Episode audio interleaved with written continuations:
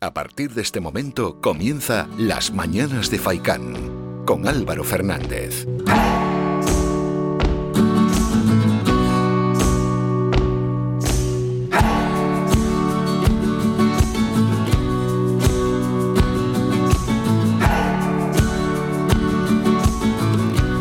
Tal? Muy buenos días y bienvenidos a las mañanas de Faikán. Un saludo de Álvaro Fernández y comenzamos en este viernes 7 de mayo. Viernes ya, ¿qué ha pasado con la semana? Ha volado. Esta semana, ¡pum! Ha pasado pues muy muy rápido, por cierto, pero qué nubosidad tenemos aquí fuera. Muchísima nubosidad fuera de los estudios de Radio Faikán aquí en Telde, una nubosidad que se espera que a lo largo de la jornada se vaya yendo, ¿no? Allí donde tenemos o tenéis nubes pues espera hoy un día bastante más despejado. Hay en zonas de la isla que sí que el cielo ya está despejado, ¿no? Pero bueno, aquí mirando a través de la ventana, que es la mejor de las referencias, porque uno mismo lo comprueba en primera persona, el cielo está muy cubierto. Luego va a estar despejado y el fin de semana también, también. La cosa es que luego ya a partir del lunes tendremos nubosidad. Lluvia no, pero sí nubosidad pero bueno, mientras tanto disfrutaremos de un fin de semana soleado, un muy buen fin de semana. Bueno, el fin de semana siempre es bueno, pero esta vez incluso hasta mejor. Vamos a presentar, aparte del programa, estará con nosotros a las 9 y 5 el concejal de Cultura en el Ayuntamiento de Tel de Juan Martel. Hay que presentar lo que se va a hacer de cultura para mayo, aunque ayer la presentación oficial fue de mayo y junio. Bueno, dejaremos alguna pincelada para junio, aunque sí que es cierto que bueno, que hay que ir paso a paso porque son tantas cosas que nos ponemos a hablar de todo, de mayo y junio, y al final esto es quizás hasta demasiado. Y así que queremos ir poco a poco, ¿no? Lo que se va a hacer el 20 de junio, pues hacer una referencia pero ya, ya se irá recordando a corto plazo, a corto plazo para que todos aquellos que quieran ir puedan disfrutar de las actividades en Telde. No son lógicamente solo para los habitantes de Telde, son para todos, todos los habitantes de Gran Canaria, igual que cuando se hace algo en cualquier municipio, pues también es para, para que se llenen los auditorios, se llenen los teatros y se llenen las salas ya sabéis, dentro de las medidas sanitarias, que no hace falta que lo recuerde todo el rato, pero que bueno, que es así, que alguno, eh, que estamos, que no se pueden llenar, que sí. Se pueden llenar los sitios que están establecidos. ¿Quién más estará con nosotros? Daniel Roca. Él es músico, él es el coordinador del proyecto por el que nueve jóvenes compositores canarios van a presentar hoy nueve obras en el auditorio Alfredo Kraus en Las Palmas. Es el concierto de clausura del aula de composición del Conservatorio Superior de Música de Canarias. Así que siete grandes músicos con un gran futuro van a, exponer, por así decirlo, en el concierto de clausura todo lo que han aprendido y todo lo que han trabajado en los últimos meses. Estaremos, por tanto, con Daniel Roca y hoy toca la tertulia a eso de las 11 menos cuarto, de 11 menos cuarto a 11 y media. Tocaremos economía, tocaremos sociedad y por supuesto política. En este caso nos toca política de ámbito nacional porque, bueno, pues como no, como no, se ha habido enormes noticias. No contamos con la presencia del Partido Socialista Obrero Español en esta tertulia, pero sí que vamos a contar con la presencia de Unidas Podemos. Así que volverán a estar tres tertulianos y se espera que para el próximo viernes seamos cuatro. Ojalá sea así. Esto y muchísimo más, porque también tendremos deporte con Jesús y Manolo, toda la actualidad deportiva y por supuesto desde la cumbre a Miqueas, que hoy lo tenemos eh, en la presentación de la feria de este fin de semana. Va a entrar en directo, no va a ser una sección grabada como otras veces, sino que Miqueas entrará en directo en el programa. Está ya a tope, está ya, pues como es Miqueas, tenso y con muchísimas ganas de entrar aquí en en las mañanas de Faikan. Venga, con todo esto comenzamos y lo hacemos además con la primera canción del día.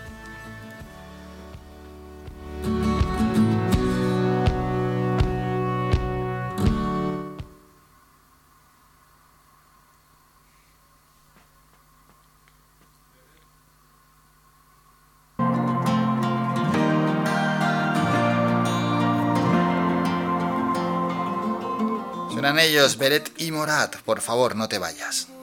Y cada beso que nunca pasó se viste de fantasma cuando estoy dormido. Pasamos de repente del calor al frío y tu recuerdo no se congeló. Hoy no puedo creer que estés al lado mío, porque solo tú sabes que se quedaron tantos besos al aire. Solo tú sabes, Porfa no te vayas cuando salga el sol, cuando algún error me haga pasar por imprudente. Los nervios de bailar contigo, juega conmigo. Porfa no te vayas cuando intente hablar y al tartamudear, nada, nada, nada te cuente. Los nervios de bailar contigo, juega conmigo. Porfa no te vayas.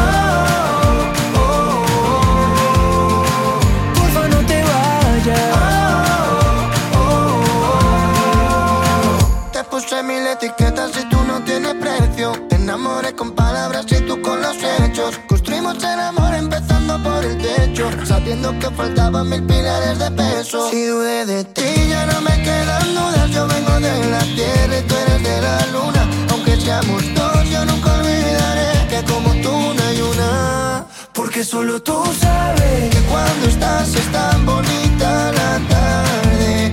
Solo tú sabes,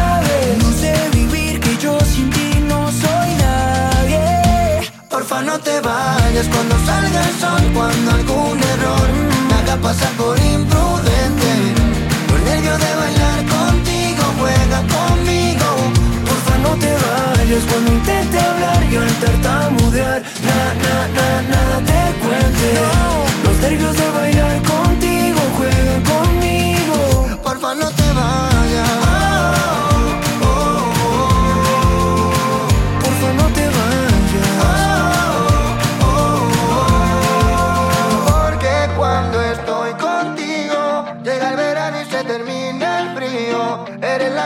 La que más confío. Me voy a enloquecer si no te vuelvo a ver. Porque cuando estoy contigo, llega el verano y se termina el frío. Eres la calma en la que más confío. Me voy a enloquecer si no te vuelvo a ver. Porfa, no te vayas cuando salga el sol, cuando algún error me haga pasar por imprudente. Con nervio de bailar contigo, juega conmigo no te vayas cuando intente hablar y al tartamudear, na, na, na, nada te cuente. Los nervios de bailar contigo, juega conmigo, porfa no te vayas. La opinión del día.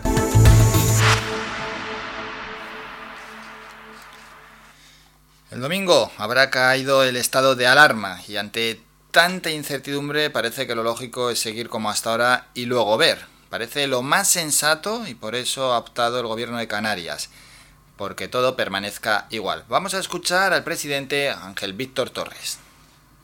Hoy el gobierno de Canarias ha tomado las siguientes decisiones. Vamos a mantener las medidas actuales.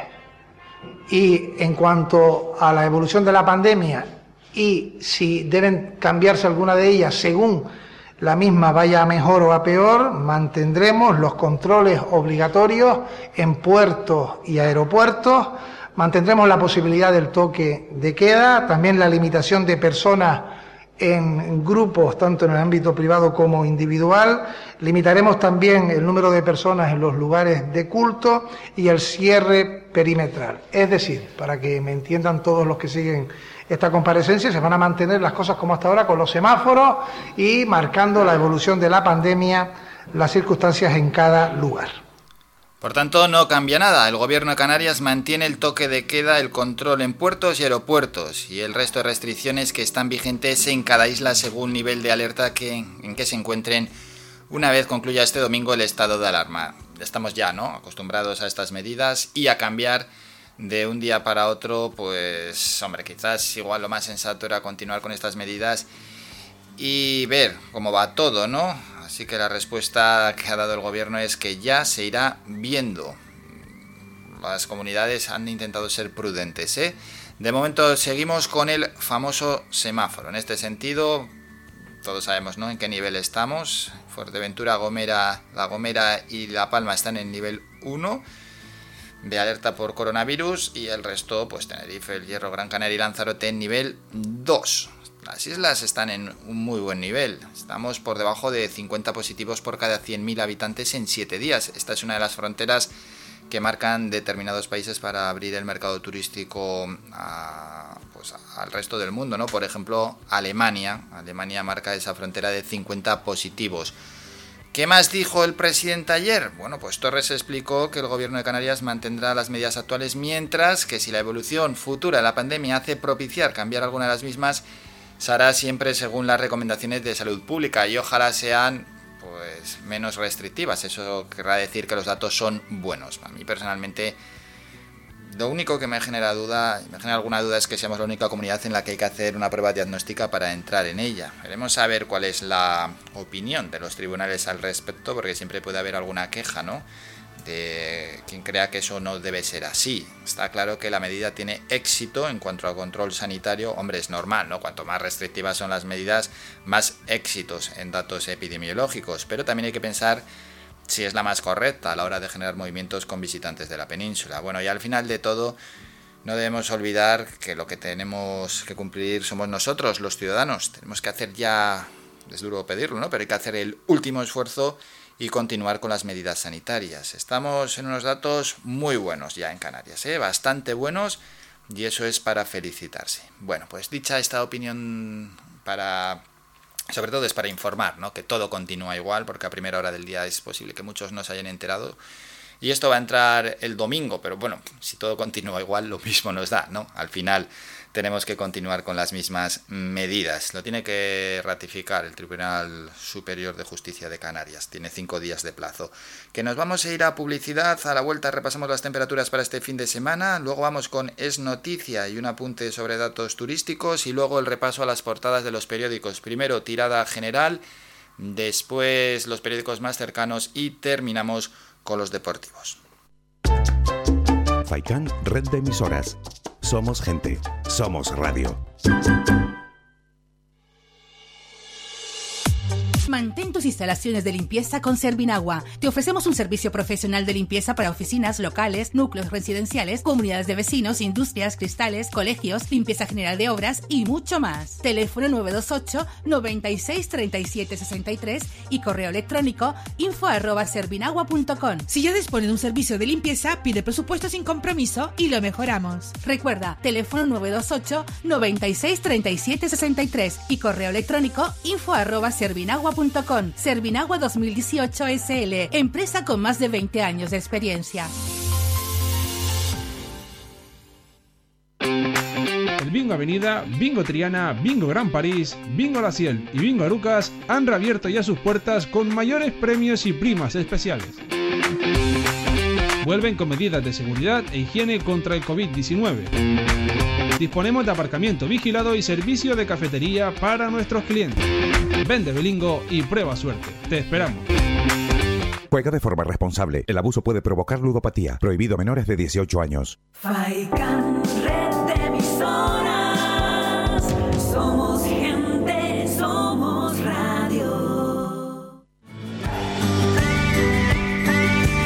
Escuchas Las Mañanas de Faicán con Álvaro Fernández.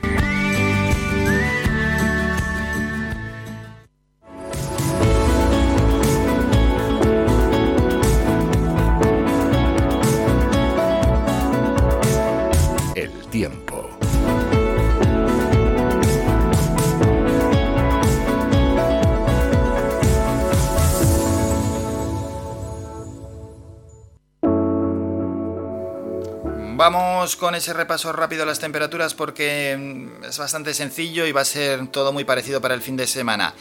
En Las Palmas de Gran Canaria, las temperaturas viernes, sábado y domingo oscilarán entre 18 de mínima y 23-25 grados de máxima. El viento soplará de procedencia norte, rachas entre 20 y 30 kilómetros hora y cielos donde predominantemente estarán despejados.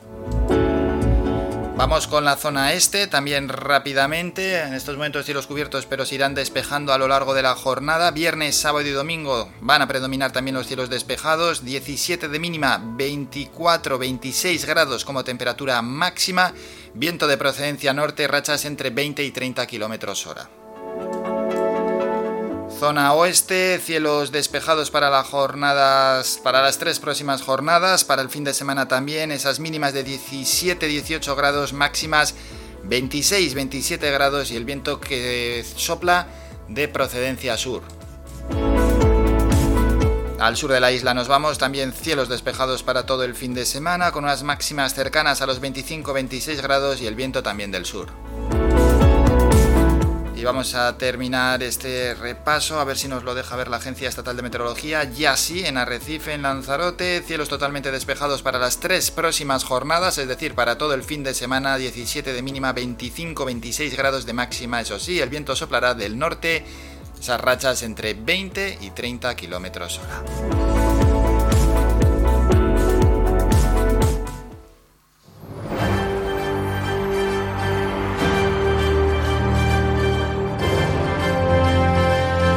Es noticia.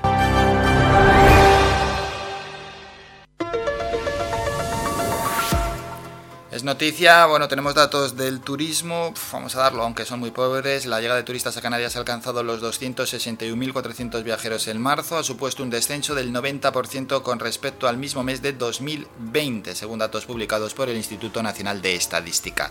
Si bien en lo que respecta al dato mensual, la caída en la llegada de turistas extranjeros del archipiélago es algo menor, ya que baja en un 78% con respecto a febrero de este, pues de, este año, ¿no? recibiendo 100.500 viajeros procedentes de otro país en el tercer mes de 2021. Bueno, en este sentido, los principales países de residencia de los turistas que llegaron a Canarias proceden de Alemania, 30 y casi 35.000 turistas frente, y ahí está el dato, a los 268.000 de marzo de 2019. Y en el conjunto nacional, España recibió en marzo la visita de 490.000 turistas internacionales, supone un 75,5% menos que en el mismo mes de 2020.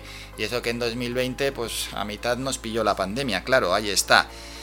Bueno, Canarias ha recaudado 146 millones de euros en marzo, lo que ha supuesto un descenso de gasto de turistas internacionales en el archipiélago del 76% con respecto al mismo mes de 2020 y sin embargo el gasto medio por turista que se sitúa en 1.450 euros se ha incrementado un 10% en un año, mientras que el gasto diario fijado en 126 euros sí que registra un descenso del 15% en este tiempo. Y en cuanto a la duración media del viaje de turistas extranjeros que visita Canarias, se establece en 11,5 días de media, lo que supone un incremento del 30%. Canarias es la comunidad de destino con mayor peso en el gasto de los turistas en marzo, ya que supone el 28% del total, seguida de la Comunidad de Madrid con el 19% y Cataluña con el 13%.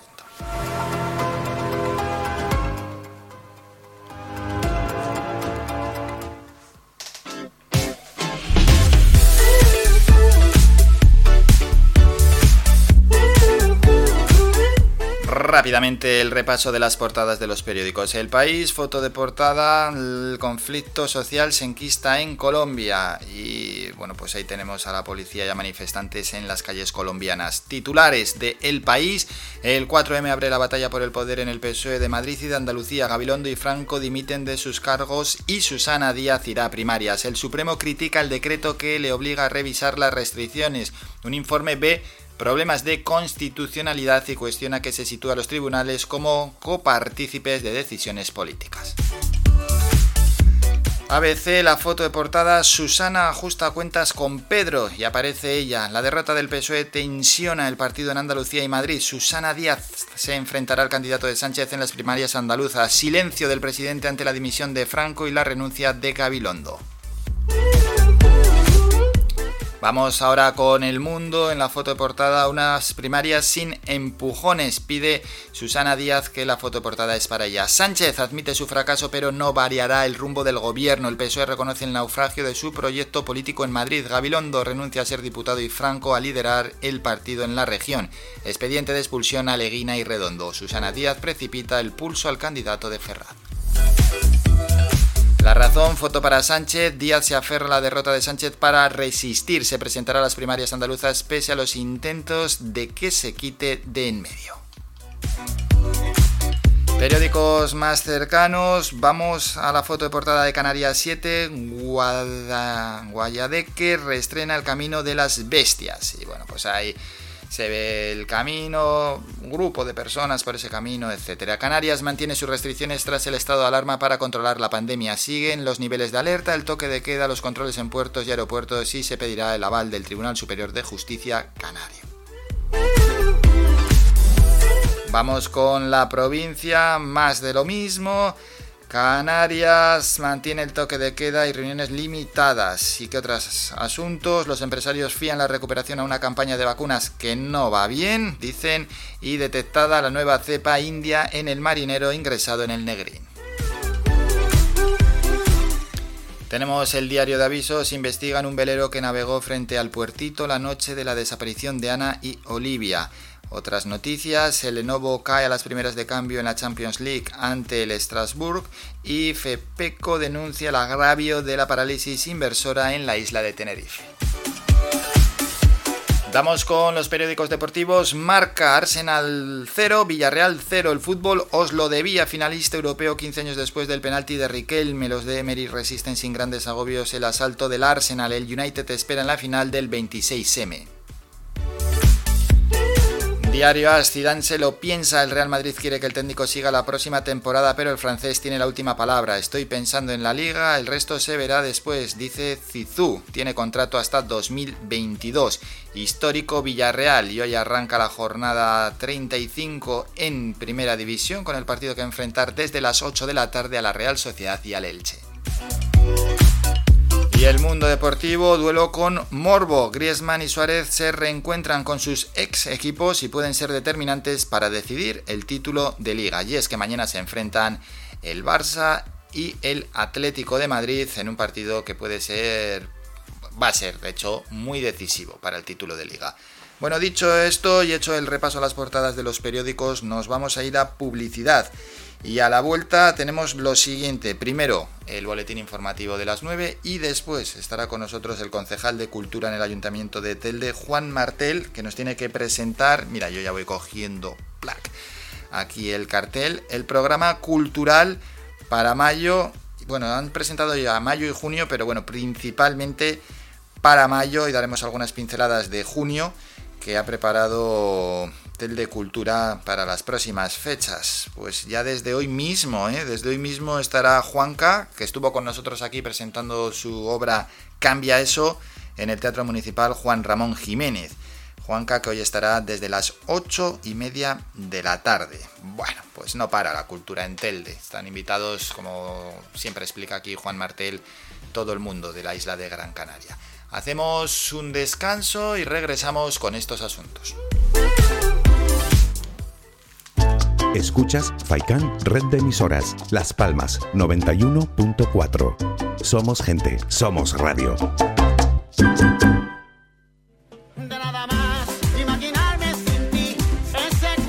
Restaurante Mi Niño abre sus puertas de lunes a viernes de las 7 de la mañana a 6 de la tarde. Le ofrecemos desayunos, menús variados caseros a precios asequibles. Disponemos además amplios salones para cualquier tipo de celebraciones. Infórmate o haga su reserva al 928 700602. Restaurante Mi Niño. Visítanos, estamos en la calle Los Peregrinos, Polino Industrial, El Goro Telde. Parking gratuito y fácil conexión con la autopista Gran Canaria 1. Te esperamos en el restaurante Mi Niño.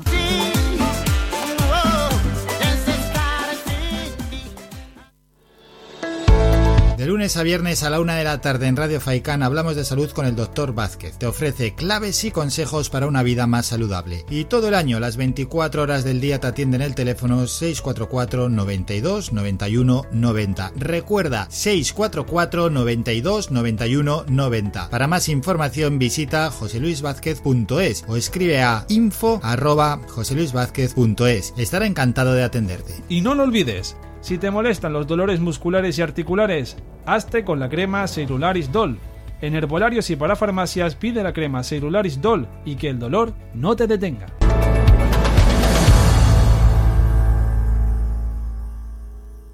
Somos gente, somos radio. Somos la mejor información, música y entretenimiento. Las mañanas de Faikán.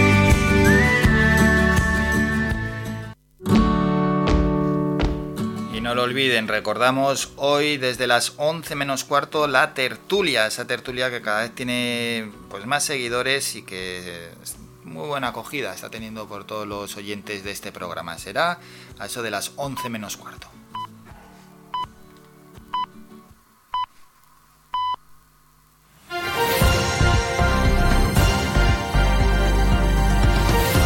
Noticias.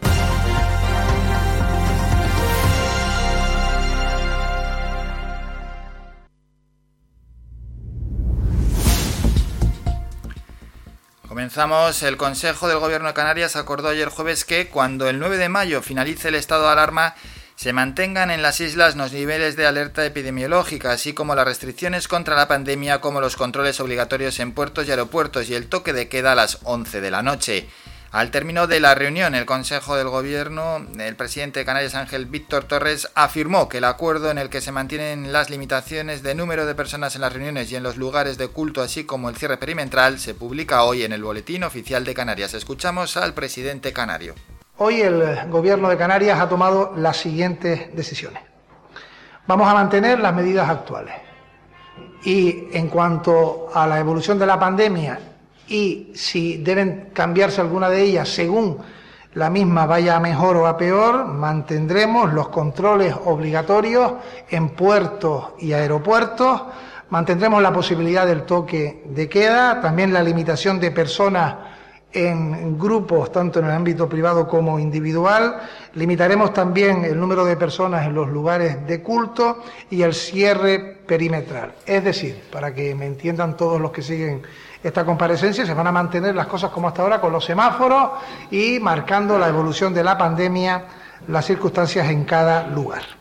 Continuando con la pandemia, Sanidad registra 154 casos de COVID-19 en las últimas 24 horas. Son 10 menos que ayer y de los 154 casos, 94 corresponden a Tenerife, 35 a Gran Canaria, 19 a Lanzarote, 3 a Fuerteventura, 1 a La Palma y 1 a El Hierro. Hasta hoy se han realizado 1.067.000 PCR, de los que 2.700 se corresponden a las últimas 24 horas.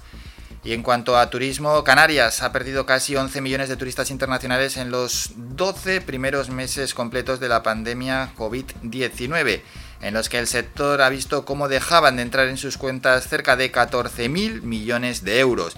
El INE publica las encuestas de movimiento turístico en fronteras, Frontour, y gasto turístico, EGATUR, correspondiente a marzo de 2021, lo que ya permite dibujar un cuadro completo de 12 meses desde que las islas se vieron abocadas por primera vez en su historia al cero turístico.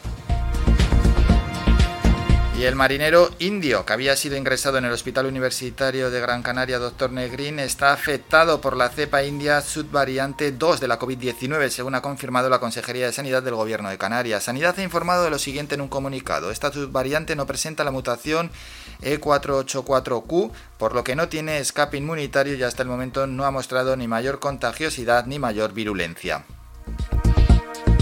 Continuamos, la agencia tributaria ya ha ingresado más de 118 millones de euros a 203.000 contribuyentes con derecho a devolución en Canarias en un mes después de haber empezado la campaña de la renta de 2020. Alcanzado el primer tercio de la campaña, ya han presentado su declaración en las islas 332.000 contribuyentes, es un 4,30% más que en estas mismas fechas del año pasado. Y el último apunte, 13 asociaciones y víctimas del terrorismo, entre ellas la Asociación Canaria de Víctimas del Terrorismo, Acabite, pide a la justicia que se aproveche la presencia del líder de Frente Polisario, Brahim Gali, en España para que respondan ante la Audiencia Nacional por los 300 atentados terroristas contra trabajadores de Fox Bucra y pescadores canarios. Según señala Acabite en un comunicado, que estos atentados se cometieron, al parecer, bajo su mandato como presidente y ministro del Frente Polisario en los años 70 y 80 en el antiguo Sáhara español español. Terminamos con la información más cercana, regresamos con un nuevo boletín informativo a partir de las 10 de la mañana.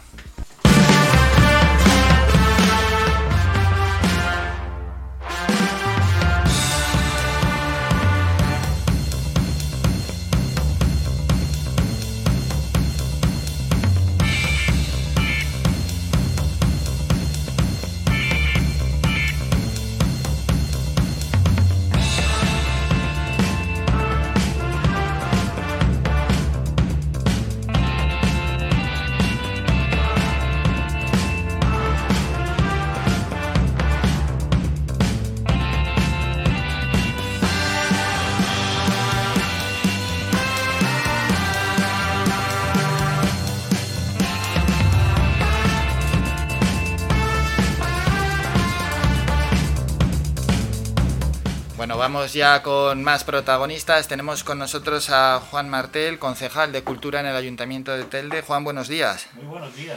Bueno, hay que presentar ya la programación. Además, se presentó ayer para el gran público, programación cultural para mayo y junio. Bueno, especialmente nos centraremos en, en lo que tenemos más cercano, pero dejaremos algunas grandes pinceladas también de lo que llegará en junio. Bueno, antes de nada, hacer pues un breve análisis ¿no? de lo que ha sido este pasado mes de abril, cómo lo valoráis desde Cultura, donde habéis tenido muchos actos también en relación con el libro del día, ¿no? Con el día del libro, perdón. Sí, efectivamente. Eh, esencialmente la programación cultural ha estado eh, pues dirigida al día del libro. Nosotros hemos dedicado el mes del libro, todo el mes de abril, con muchísimas actividades, presentación de libros por los autores, escritores eh, también hemos hecho, pues bueno, muchas actividades para niños, para mayores. Hemos ido al centro de mayores de Taliarte, institutos, colegios.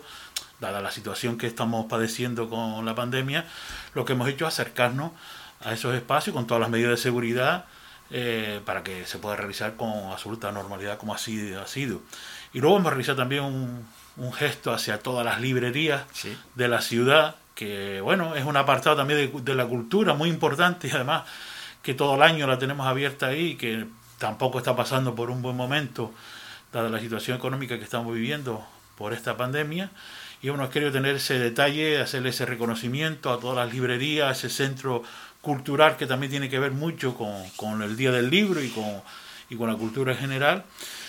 Y bueno, hemos cerrado con, con Geray Rodríguez, que con el verso, el romance, en fin, todo lo que este hombre pues aporta a la cultura y, y a la tradición canaria, pues llenó el teatro Juan Ramón Jiménez. Qué bueno.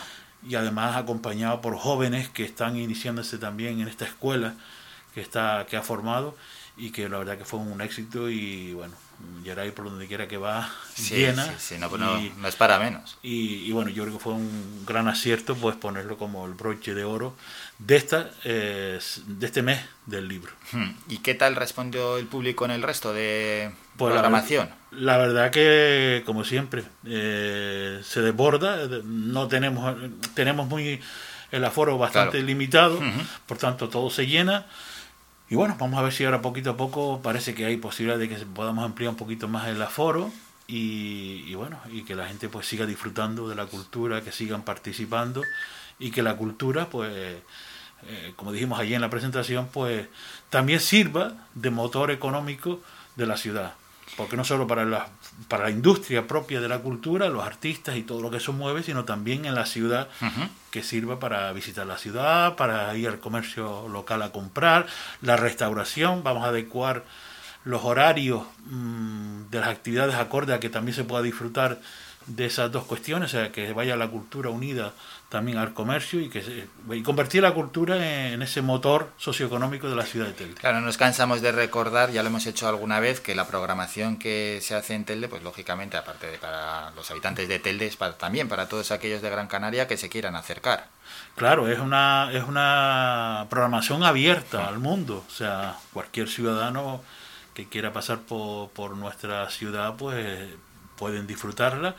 Y además estamos ya pues abriendo en esta, en esta nueva programación a otros espacios. Mm, ya vamos a utilizar espacios mm, abiertos en la calle, como el Rincón Plácido Fleita, como es la Casa Condal, mm, y así poquito a poco. Y si las cosas van mejorando, y con la llegada del verano, pues también estamos intentando pues llegar incluso al auditorio del Parque de San Juan para eventos ya de más público, que eso pues bueno, va a suponer también un revulsivo económico para la industria ah. cultural, para el disfrute también de la ciudadanía y para también ayude al, a lo que no nos cansamos de repetir, que es el comercio local, la industria, la restauración, en fin, que tan mal lo está pasando y que en definitiva pues ayude a toda la ciudad. Bueno, de momento el domingo ya cae el estado de alarma, las medidas que quiere poner el gobierno canario son las mismas, los datos epidemiológicos son buenos, son mejores que la última vez que estuvimos hablando.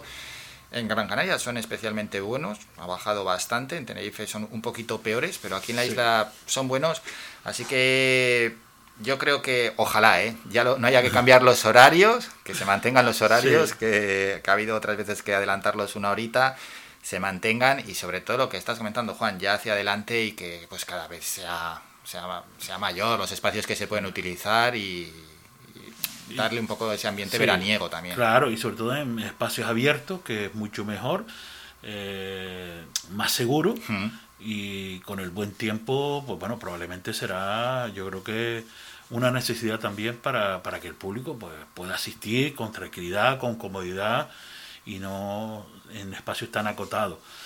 Es cierto que ahora con estas medidas nuevas, que aún no sabemos si se van a aplicar, eh, va a continuar o no, aunque el gobierno ayer, eh, Sí. el presidente pues así lo ha comunicado, creo que está pendiente de la ratificación por el Tribunal Superior de Justicia de Canarias. Y cinco días tiene para... Pues, Decir si pero sí o si no. nosotros vamos a seguir manteniendo las medidas de seguridad Hmm. eh, en los eventos, tal cual hemos venido realizando ahora. Las actividades las vamos a poner todas a las 20 horas eh, para que tengamos tiempo. eh, incluso Por ejemplo, la de la de hoy, de Juanca a las ocho y media, es, es a las ocho. Eh, Esta, sí, esta se mantiene a las ocho y A- media, a las porque, y media, ¿no? porque estaba ya programada. Vale, vale. Pero a partir de ahora serán todas a las 8, Ujú. exceptuando también las que organiza el Cabildo de Gran Canaria, Sí. como es la de Enrique Mateo mañana, que sí es a las siete y media, ya estaba programada de antes. Pero la idea es que a continuación pues todas las actividades sean siete y media, 8. Vamos a mantener ese horario Vale. para que sobre todo, bueno, si independientemente de que el toque de quedas pues se elimine o no, pues tengamos tiempo una vez que finalice el evento, pues si queremos quedarnos un rato por la ciudad de Telde, que es lo que pretendemos también. Eso es, y que al, que al que al visitante es lo que le gusta, no tener Claro, que salir sal- corriendo, salir o sea, que haya tiempo hombre. suficiente y queremos más adelantar un poquito más el, Hmm. el horario para que así puedan disfrutar, puedan pues eso, visitar la ciudad, eh, Tomar algo en la tomar, hostelería. visitar nuestros parques, nuestra hostelería que afortunadamente pues toda la zona comercial y, y barrios pues está funcionando muy bien y se han adaptado, además del ayuntamiento de Telde hemos hecho un, un esfuerzo para que tenga las terrazas abiertas, en fin, yo creo que y el tiempo pues va a ayudar. Eso va a ayudar seguro. Vamos con esa programación cultural de mayo y junio. Destacar todo es imposible, pero así a grandes rasgos, ¿por dónde habéis querido llevar los tiros? Bueno, esencialmente en hacer una programación variada, Hmm. que tengamos de todo, o sea, exposiciones, estamos de enhorabuena, tenemos, hemos inaugurado en el día de ayer dos exposiciones, hoy otra, y tenemos un total de seis exposiciones. Vamos a estar todo el mes de mayo y junio, pues todas las salas de exposiciones de esta ciudad abiertas y con, con exposiciones. Yo creo que eso es muy importante para nosotros Sin duda. y para los artistas, que algunos estaban deseando Claro, de- claro, claro. deseando, así nos lo hacía llegar ayer, que, que bueno, ya después de un año sin poder exponer nada de sus trabajos, ni de su talento, ni de su arte, pues bueno, por fin ya pueden estar exponiéndolo. Y ya le digo, todas las salas estarán abiertas al público. Y luego una programación que sobre todo vamos a continuar con los domingos dedicados a, a la familia, en principio, queremos seguir ampliándolo, pero bueno, en principio los domingos al mediodía, a las 12 de la mañana, siempre habrá alguna actividad para los más pequeños, para que vayan con la familia a disfrutar de- del teatro. Eh, por supuesto musicales, eh, conciertos, eh, teatro, humor, de todo vamos a tener. Vamos a tener de todo un poco. Y, y lo más importante, con un noventa y tantos por ciento de la programación local, de grupos de Sí. nuestra de nuestra tierra, de, de aquí de Canarias, que, que, bueno, que necesita ese respaldo, ese apoyo. Así lo dicen ellas, así lo piden cada vez que también nosotros hablamos con artistas locales, es que lo, lo- no les lo están pidiendo a gritos, igual es mucho decir, pero vamos, que, se- que se les nota cuando, cuando hablan que, que esto lo agradecen muchísimo. Es que la situación es muy crítica, más en una tierra como la nuestra, que estamos muy, muy, muy limitados, somos islas, Hmm. y por tanto tenemos que hacer un esfuerzo. Es verdad que tenemos que ir también abriendo la ventana a lo que, a lo que viene de, de otro lugar, porque la cultura es universal, pero bueno, en este momento toca eh, pues eso, más de un 95% de la programación dedicada a los artistas de nuestra tierra, de aquí de Telde, de Gran Canaria y de Canarias en general, porque lo necesita y es este momento cuando tenemos que estar al lado de ellos. Y además hay que recordar que Telde, en una moción que presentamos en, en el mes de junio, ha declarado la cultura como un bien de primera necesidad y en uno de sus apartados se recogía que el apoyo a la cultura local como uno de, las, de, los, de los puntos esenciales. Eso tiene que ser así y eso se hace en todos los sitios. Sí, exacto. No hay, no hay Es lo ni- que toca. no hay ninguna comunidad que, que no haga eso. Y es lógico que lo haga. Claro. Es lógico que lo haga. Primero lo, lo más cercano, luego metiendo también a Sí. algo de fuera, porque siempre nos gusta ver, Claro. pero hombre, siempre, siempre lo más cercano. Tenemos hoy, vamos a adelantar la- las próximas actuaciones y luego las otras pues ya tendremos tiempo para hablar de ellas. Juanca, que llega con Cambia Eso, quien por cierto estuvo aquí con nosotros, estará en el Juan Ramón Jiménez desde las ocho y media. Ya para mañana sábado a las siete y media también en el Juan Ramón Jiménez, Enrique Mateo. Y el domingo a las 12, lo que hemos dicho, teatro familiar con El sueño de César. Pues bueno, al final, viernes, sábado y domingo, ¿eh? Para elegir. Sí, tenemos eh, el, y hoy también tenemos una exposición que se inaugura esta tarde a Hmm. las 7 en el Teatro Juan Ramón Jiménez, en la sala de exposiciones. Humor y teatro con Juanca, que yo creo que es un artista que lleva ya muchos años en la televisión canaria y en los escenarios y bueno, también merece tener esa oportunidad y sobre todo también tener un poco de, de humor y, de, Sí. y del arte de, de Juanca. Y mañana el concierto de Enrique Mateo, pues bueno, yo creo que es un concierto muy especial y además este tiene que ver con los patios, tiene, está recogido dentro de las actividades que desarrolla el Cabildo de Gran Canaria a través del Museo León y Castillo, en colaboración con el Ayuntamiento de Telde y es también un, pues bueno, un evento solidario. Las entradas son gratuitas, Ah, pero tenemos que recordar que lo que se pide es que lleven mínimo, mínimo, un kilo de alimento. que Como irá- las anteriores veces, sí. Exactamente. ¿Qué Que tal funcionó? Muy bien, muy bien. Recogimos pues más de 400 kilos de alimento en, en ese primer concierto. Y, y bueno, pretendemos que eso, que, hombre, un kilo no, el que pueda que lleve dos o tres Claro, kilitos. eso es, que- de, que- de- de alimentos que no vendrá bien. perecederos. La entrada, como digo, es libre, solamente se pide. eh, el acto está subvencionado por el Cabildo de Gran Canaria y por tanto lo único que se pide es esa, esa colaboración para aquellas personas que desgraciadamente lo necesitan y que a través del Banco de Alimentos pues, se distribuye en la isla o en el municipio de Telde.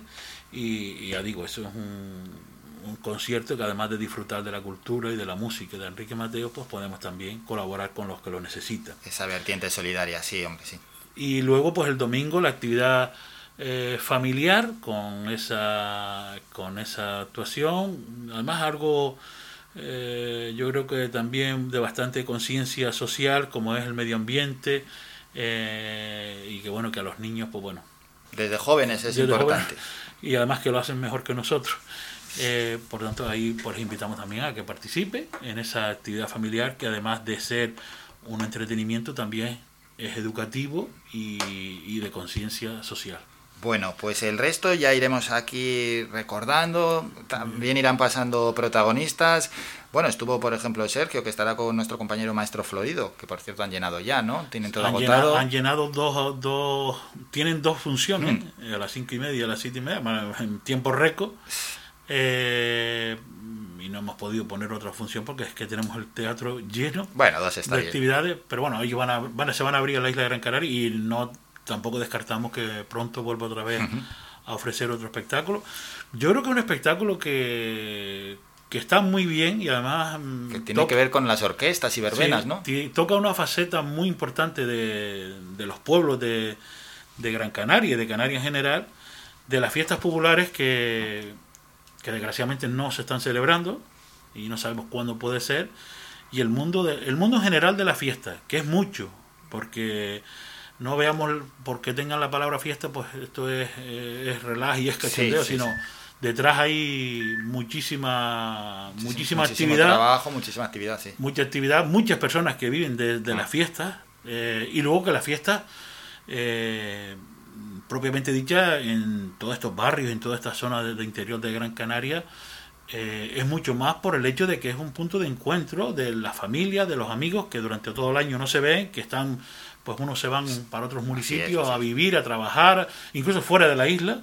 Y, y ese, ese, ese día de la fiesta, pues el encuentro, es el estar juntos, el celebrar la fiesta, el participar, el, el que hagamos la comida todos juntos, en fin, tiene que ver muchísimo eh, con la historia, la tradición de los pueblos de Gran Canaria.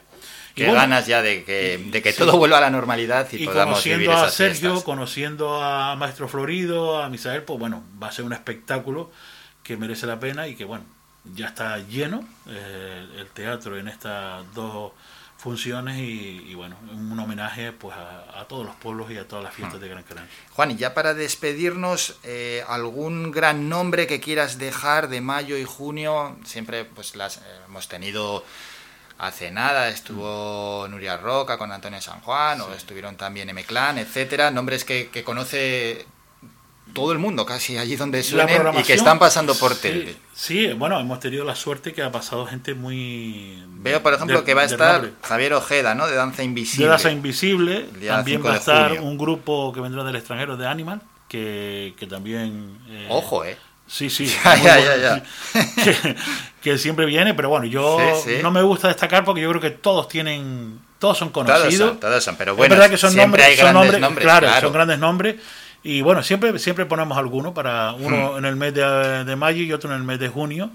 Y que, y que bueno, y que bueno, y yo destacaría, pues bueno, la participación de todos. Es verdad que estos grupos pues tienen su, su nombre, su renombre, vamos a decir pero lo importante es que vamos a ir abriendo poquito a poco la cultura a la calle, a que a que podamos ir en lugares más seguros y que estemos más abiertos y que bueno, y que disfrutemos de toda la actividad. Pues con eso también nos quedamos y a todo el mundo a disfrutar de la cultura y que está programada para los meses de mayo y junio. Juan, como siempre, un gran placer. Nada, gracias a ti. Escuchas las mañanas de Faikán con Álvaro Fernández.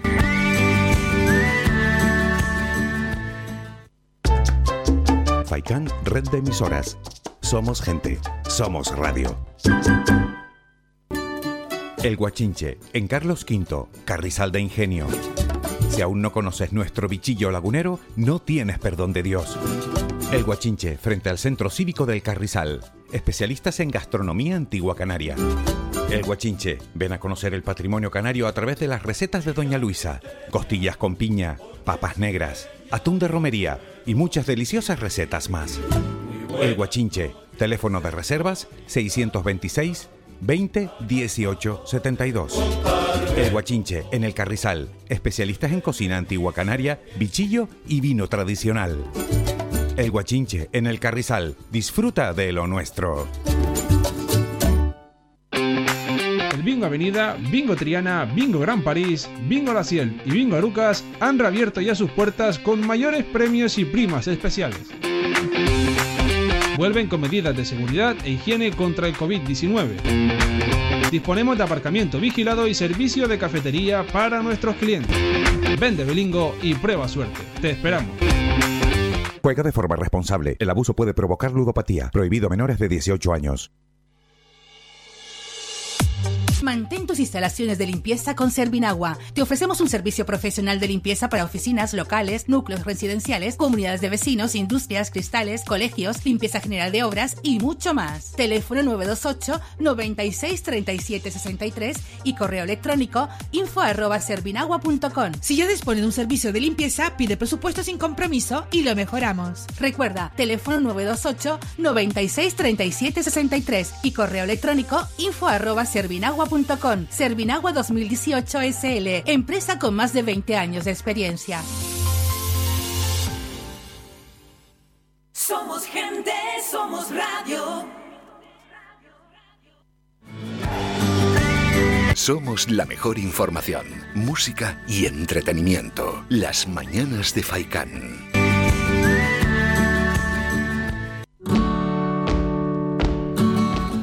Continuamos en las mañanas de Faikan, tiempo ahora para más información en Mundo Digital y el que estrena esta sección siempre es nuestro compañero Juan Cruz Peña con el kiosco digital.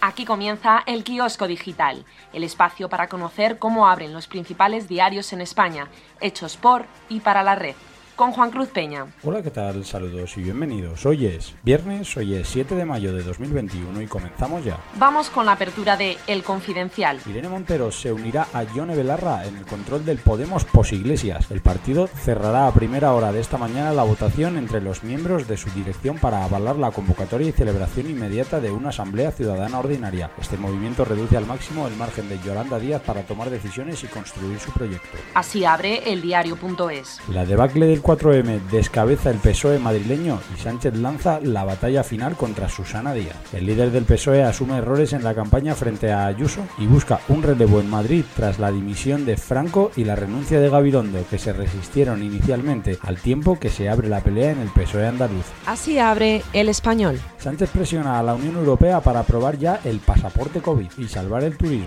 Más de la mitad de los 640.000 trabajadores en ERTE pertenece al turismo y la hostelería, que se juega a perder el segundo verano consecutivo. Saltamos a la apertura de público. Sánchez asegura al PSOE que agotará la legislatura y que el resultado de Madrid no condicionará su proyecto político. El líder del PSOE hace autocrítica por el 4M. Dice que la responsabilidad es conjunta, pero solo asume el coste del PSOE de Madrid. Todo apunta a que Ferraz ha forzado los cambios, ya que José Manuel Franco no se planteaba dimitir el miércoles ante su ejecutiva regional y Gabilondo aseguró a sus más allegados que recogería el acta aunque no fuese portavoz.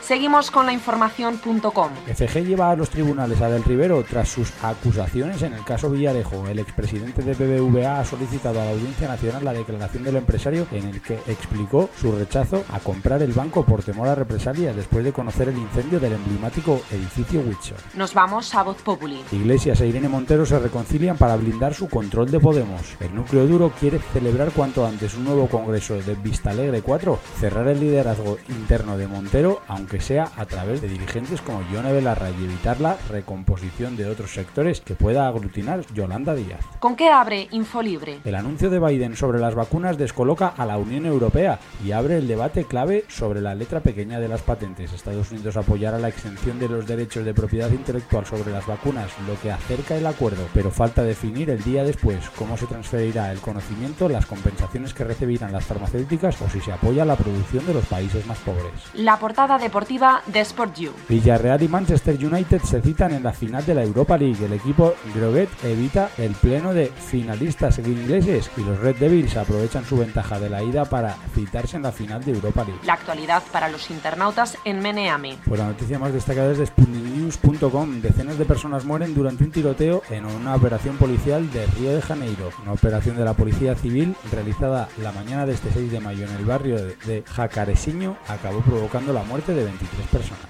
Cerramos con la frase del día de proverbia.net. Pues hoy, viernes 7 de mayo de 2021, es una frase que nos habla de sueños. Quien nos roba los sueños nos roba la vida. La dijo Virginia Woolf, novelista y editora británica de los siglos XIX y XX. Pues hasta aquí, esto ha sido todo lo más destacado por la prensa digital en España a primera hora del día. Mañana estaré de nuevo aquí contigo a la misma hora. Hasta entonces, recibe un cordial saludo de Juan Cruz Peña y que pases un buen día. Un saludo, adiós. Trending Topic.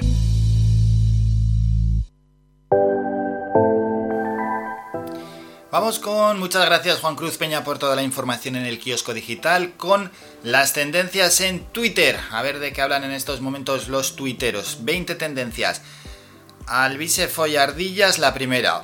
Prefiero ni entrar. Mm, re, Revillage MM es la segunda tendencia. Feliz viernes a todos, la tercera. Vamos a ver si entramos en alguna, ¿eh? LG Proyectores de Cine es la cuarta. Eso, no, vamos a ver, que alguna se nos cuela ahí con publicidad. Quinta, feliz fin de. A ver, venga.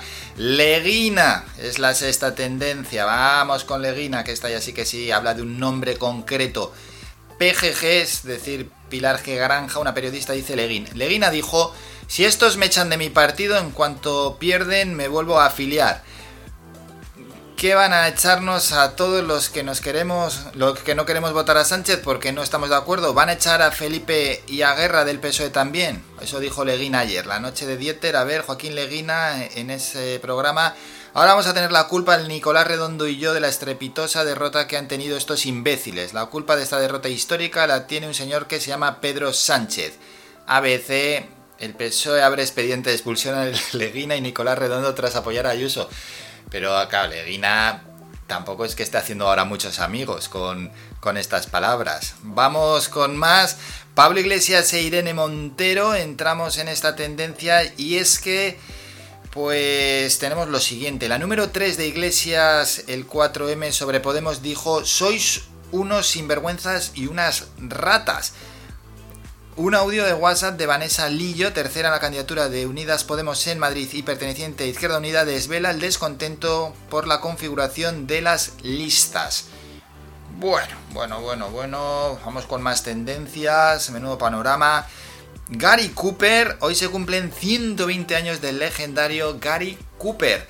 ¿Qué más? Labur, y es que los conservadores se han alzado con una rotunda victoria en la elección para reemplazar un diputado nacional en Hart, Hartlepool, en el noroeste de Inglaterra, una circunscripción que solo había elegido a laboristas desde hace 57 años. Eh, Hartlepool es la décima tendencia del día. Coldplay es la undécima. A ver qué sucede con Coldplay. Bueno, el nuevo single de Coldplay, Higher Power, ya está disponible, por eso se ha colocado entre una de las tendencias del día. Pasamos a la siguiente, Susana Díaz. Bueno, bueno, sigue con coletazos de lo de ayer en torno a Susana Díaz y es que lo que traían los periódicos.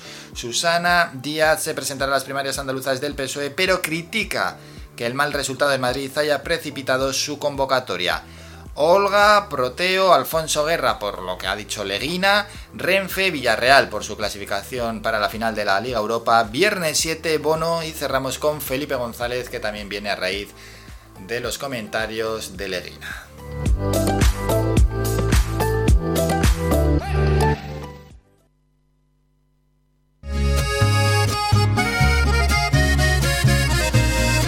Antes de hablar de deporte, un poquito de música. Vamos a continuar amenizando la mañana. ¿Y quién mejor que él? Alejandro Fernández.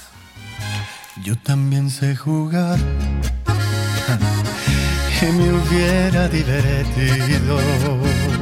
Es mejor que llorar y sentirme malherido. Si me dolió tu adiós ¿Para qué voy a negarlo? Pero fue lo mejor. Viví un infierno a tu lado. Llorar, llorar por ti fue lo peor que pude hacer. Tal vez mi error más grande fue lo mucho que te amé. Y hoy te pido disculpas si un día dije que jamás podría olvidarte que siempre te iba a amar y me bastaron unos tragos de tequila. Acá entre nos, jamás creí ni una de tus mentiras. Te olvidé y la verdad más fácil de lo que esperaba. Me dolió, pero no me morí como pensaba sacaste el cobre justo al tiempo que yo de ti me enamoraba.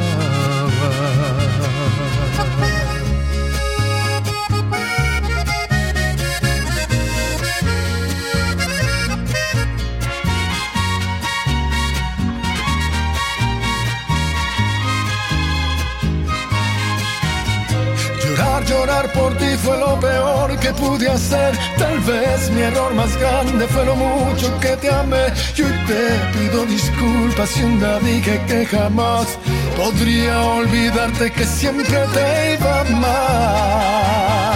Te olvidé y me bastaron unos tragos de tequila. Acá entre nos jamás creí ni una de tus mentiras. Te olvidé y la verdad más fácil de lo que esperaba me dolió pero no me morí como pensaba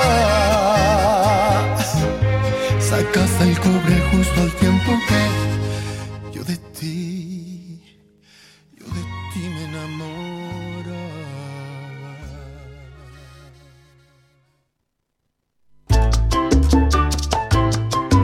Escuchas Faikan Red de Emisoras. Somos gente, somos radio.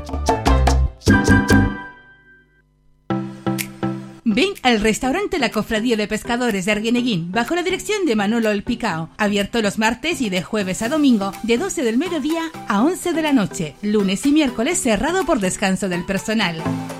Aparcamiento gratuito para todos nuestros clientes. Especialidad en pescado fresco del día, pulpito frito, gofio escaldado y gran variedad de postres caseros. Restaurante La Cofradía de Pescadores de Arguineguín. Del mar a tu mesa.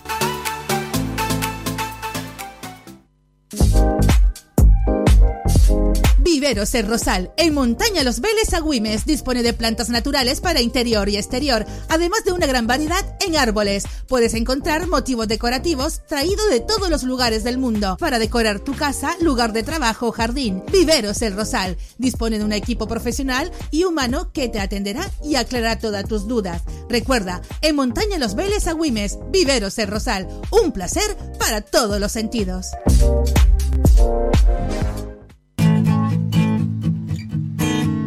Somos música. Somos información. Somos entretenimiento. Somos vida. Somos Radio Faikán. Somos gente. Somos radio. Somos la mejor información, música y entretenimiento. Las mañanas de Faikán.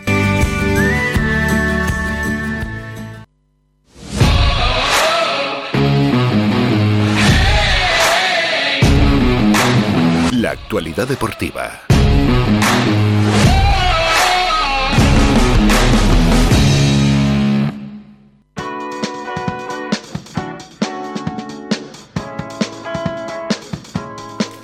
Tiempo ya para charlar de deporte y lo vamos a hacer presentando, como no, a nuestros compañeros, tanto a Jesús Rubio. Jesús, buenos días. Buenos días, Álvaro. Como a Manolo Morales. Manolo, buenos días. ¿Qué tal Álvaro? Saludos a todos los oyentes de Radio Faicán. Bueno Manolo, que esto continúa, no hay que descuidarse. Mañana hay partido a las siete y media frente al Alcorcón. Efectivamente, y además una cancha súper complicada, porque de las nueve visitas eh, que ha realizado la Unión Deportiva Las Palmas al sur de la capital de, España, eh, no ha podido ganar. Solamente ha sumado tres empates, por ende, se antoja una plaza sumamente difícil. Si a esto unimos lo que se juega el Alcorcón, el cuadro alfarero, que es la permanencia, porque no están para, para bondades, y Las Palmas que querrá también mantener, eh, lógicamente, su portería a cero y sacar los tres puntos que le dé ya definitivamente la tranquilidad al equipo de de Pepe Mel. Es un partido con muchos atractivos, a la par que difícil para los dos equipos, porque no hay ningún eh, partido fácil, Álvaro, y si a esto unimos que es una cancha maldita, al igual que Miranda de Ebro, donde no ha podido ganar la Unión Deportiva ni al Mirandés y el Alcorcón, lo hace todavía más complicado. Y si a esto unimos la irregularidad manifiesta esta temporada del equipo de Pepe Mel, pues es un partido que se me antoja sumamente difícil. Sí, como dice Manuel, ¿verdad Jesús? Es un partido complicado, el Alcorcón que está con el agua al cuello, pero que tampoco tampoco tiene la inercia tan negativa de otros equipos. El Alcorcón que ha conseguido tres victorias en los últimos cuatro encuentros y lo que dice Manolo, es una cancha maldita, así que o la Unión Deportiva se emplea al 100% o nada, ¿eh? Efectivamente, Álvaro. Dentro de lo mal que se nos da a la Unión Deportiva jugar de visitante, el campo Santo Domingo es uno de los peores. Y como tú comentas, el Alcorcón lleva tres victorias y esas tres victorias lo importante es que han sido ante rivales directos, que eso es lo que le ha permitido un poco estar respirando ahí. Yo, yo sinceramente espero un partido en el que ningún equipo salga a arriesgar, cada uno sabe lo que se está jugando, el Alcorcón, la permanencia y la Unión Deportiva esos poquitos puntos para terminar de certificar la permanencia, entonces yo creo que sea un, partido muy poco vistoso en el que se lo llevará, el que las pocas oportunidades que tenga pueda, pueda meter el balón. Manolo, tiene que haber cambios en la Unión Deportiva con respecto al último partido y qué cara hay que presentar. Pues no sé lo que va a preparar Pepe Mel, si va a mantener un poco la, base del equipo que jugó aquí el último partido y que ganó una victoria importantísima además ante la Ponferradina. Y supongo que van a haber pocos eh, pocos cambios, ¿no? Eh, yo creo que va a mantener. Eh, Cardona estuvo muy bien el otro día, cumplió y me da la impresión que a lo mejor le puede dar continuidad en el centro de, la saga. Creo que van a haber pocos cambios. Hombre, uno obligado, la de Michael Mesa, lesionado, que no, no va a poder estar en este en este partido, pero supongo que va a diferir muy poquito de, del equipo que, que, le ganó a la, a la Ponferradina. Además, Álvaro, te cuento, eh, cuando uno va a Santo Domingo, y yo he tenido oportunidad de narrar partidos allí y ha mordido el polvo la Unión Deportiva, tienes la impresión que el Alcorcón conoce perfectamente ese campo y que vamos, que donde vota mejor y donde vota peor el balón. Es una de esas sensaciones extrañas que cuando estás narrando un partido de fútbol dice aquí no hay manera de meterle mano a este, a este equipo, ¿no? Porque se conocen absolutamente todos los huequitos de ese campo para poder sacar eh, tajada, ¿no? Tienes esa, esa sensación cuando vas ahí y dices, aquí va a ser complicado rascar. Es, como que, como, que se ¿eh? como que se encogen esos campos, ¿verdad? Eso, eh, tienes esa impresión que se te hace más pequeño el, campo, porque las dimensiones son más o menos casi todas las mismas. Un campo será un poquito más ancho eh, que otro, ¿no? Las diferencias son, son escasas. Mm. Pero tienes esa sensación, ¿verdad? Que cuando llegas allí dices, como de asfixia, ¿verdad? que, que, ese campo lo, lo, conoce muy bien el, el Alcorcón. Espero que, que mañana Las Palmas tenga la bombona de oxígeno necesaria para que el oxígeno que necesita lo, lo pueda sacar adelante en este, en este partido, ¿no? Porque la verdad que tienes una sensación un tanto extraña, ¿no? Difícil de definir. Pues ojalá consigamos el mejor de los resultados. Vamos a escuchar a uno de los nuestros, Ale 10, en rueda de prensa. Que lo primero que hay que hacer es, sellar matemáticamente la permanencia. Estamos con 49 puntos. Yo creo que en principio nos falta uno o dos puntos para, para matemáticamente estar, estar salvados. Y lo primero que hacer, lo primero que tenemos que hacer es, es ir a por ellos ya, ya se nos ha quedado un poco lejos, ya está prácticamente imposible. Y bueno, el objetivo del club desde, este principio de temporada era este, era salvar la categoría. Eh. Bueno, Ale 10, que lo hemos escuchado, ese audio que hemos cogido de los medios del club, sonaba ahí por debajo la musiquilla un poquito alta, esta vez ahí el que ha editado el audio se nos ha venido arriba.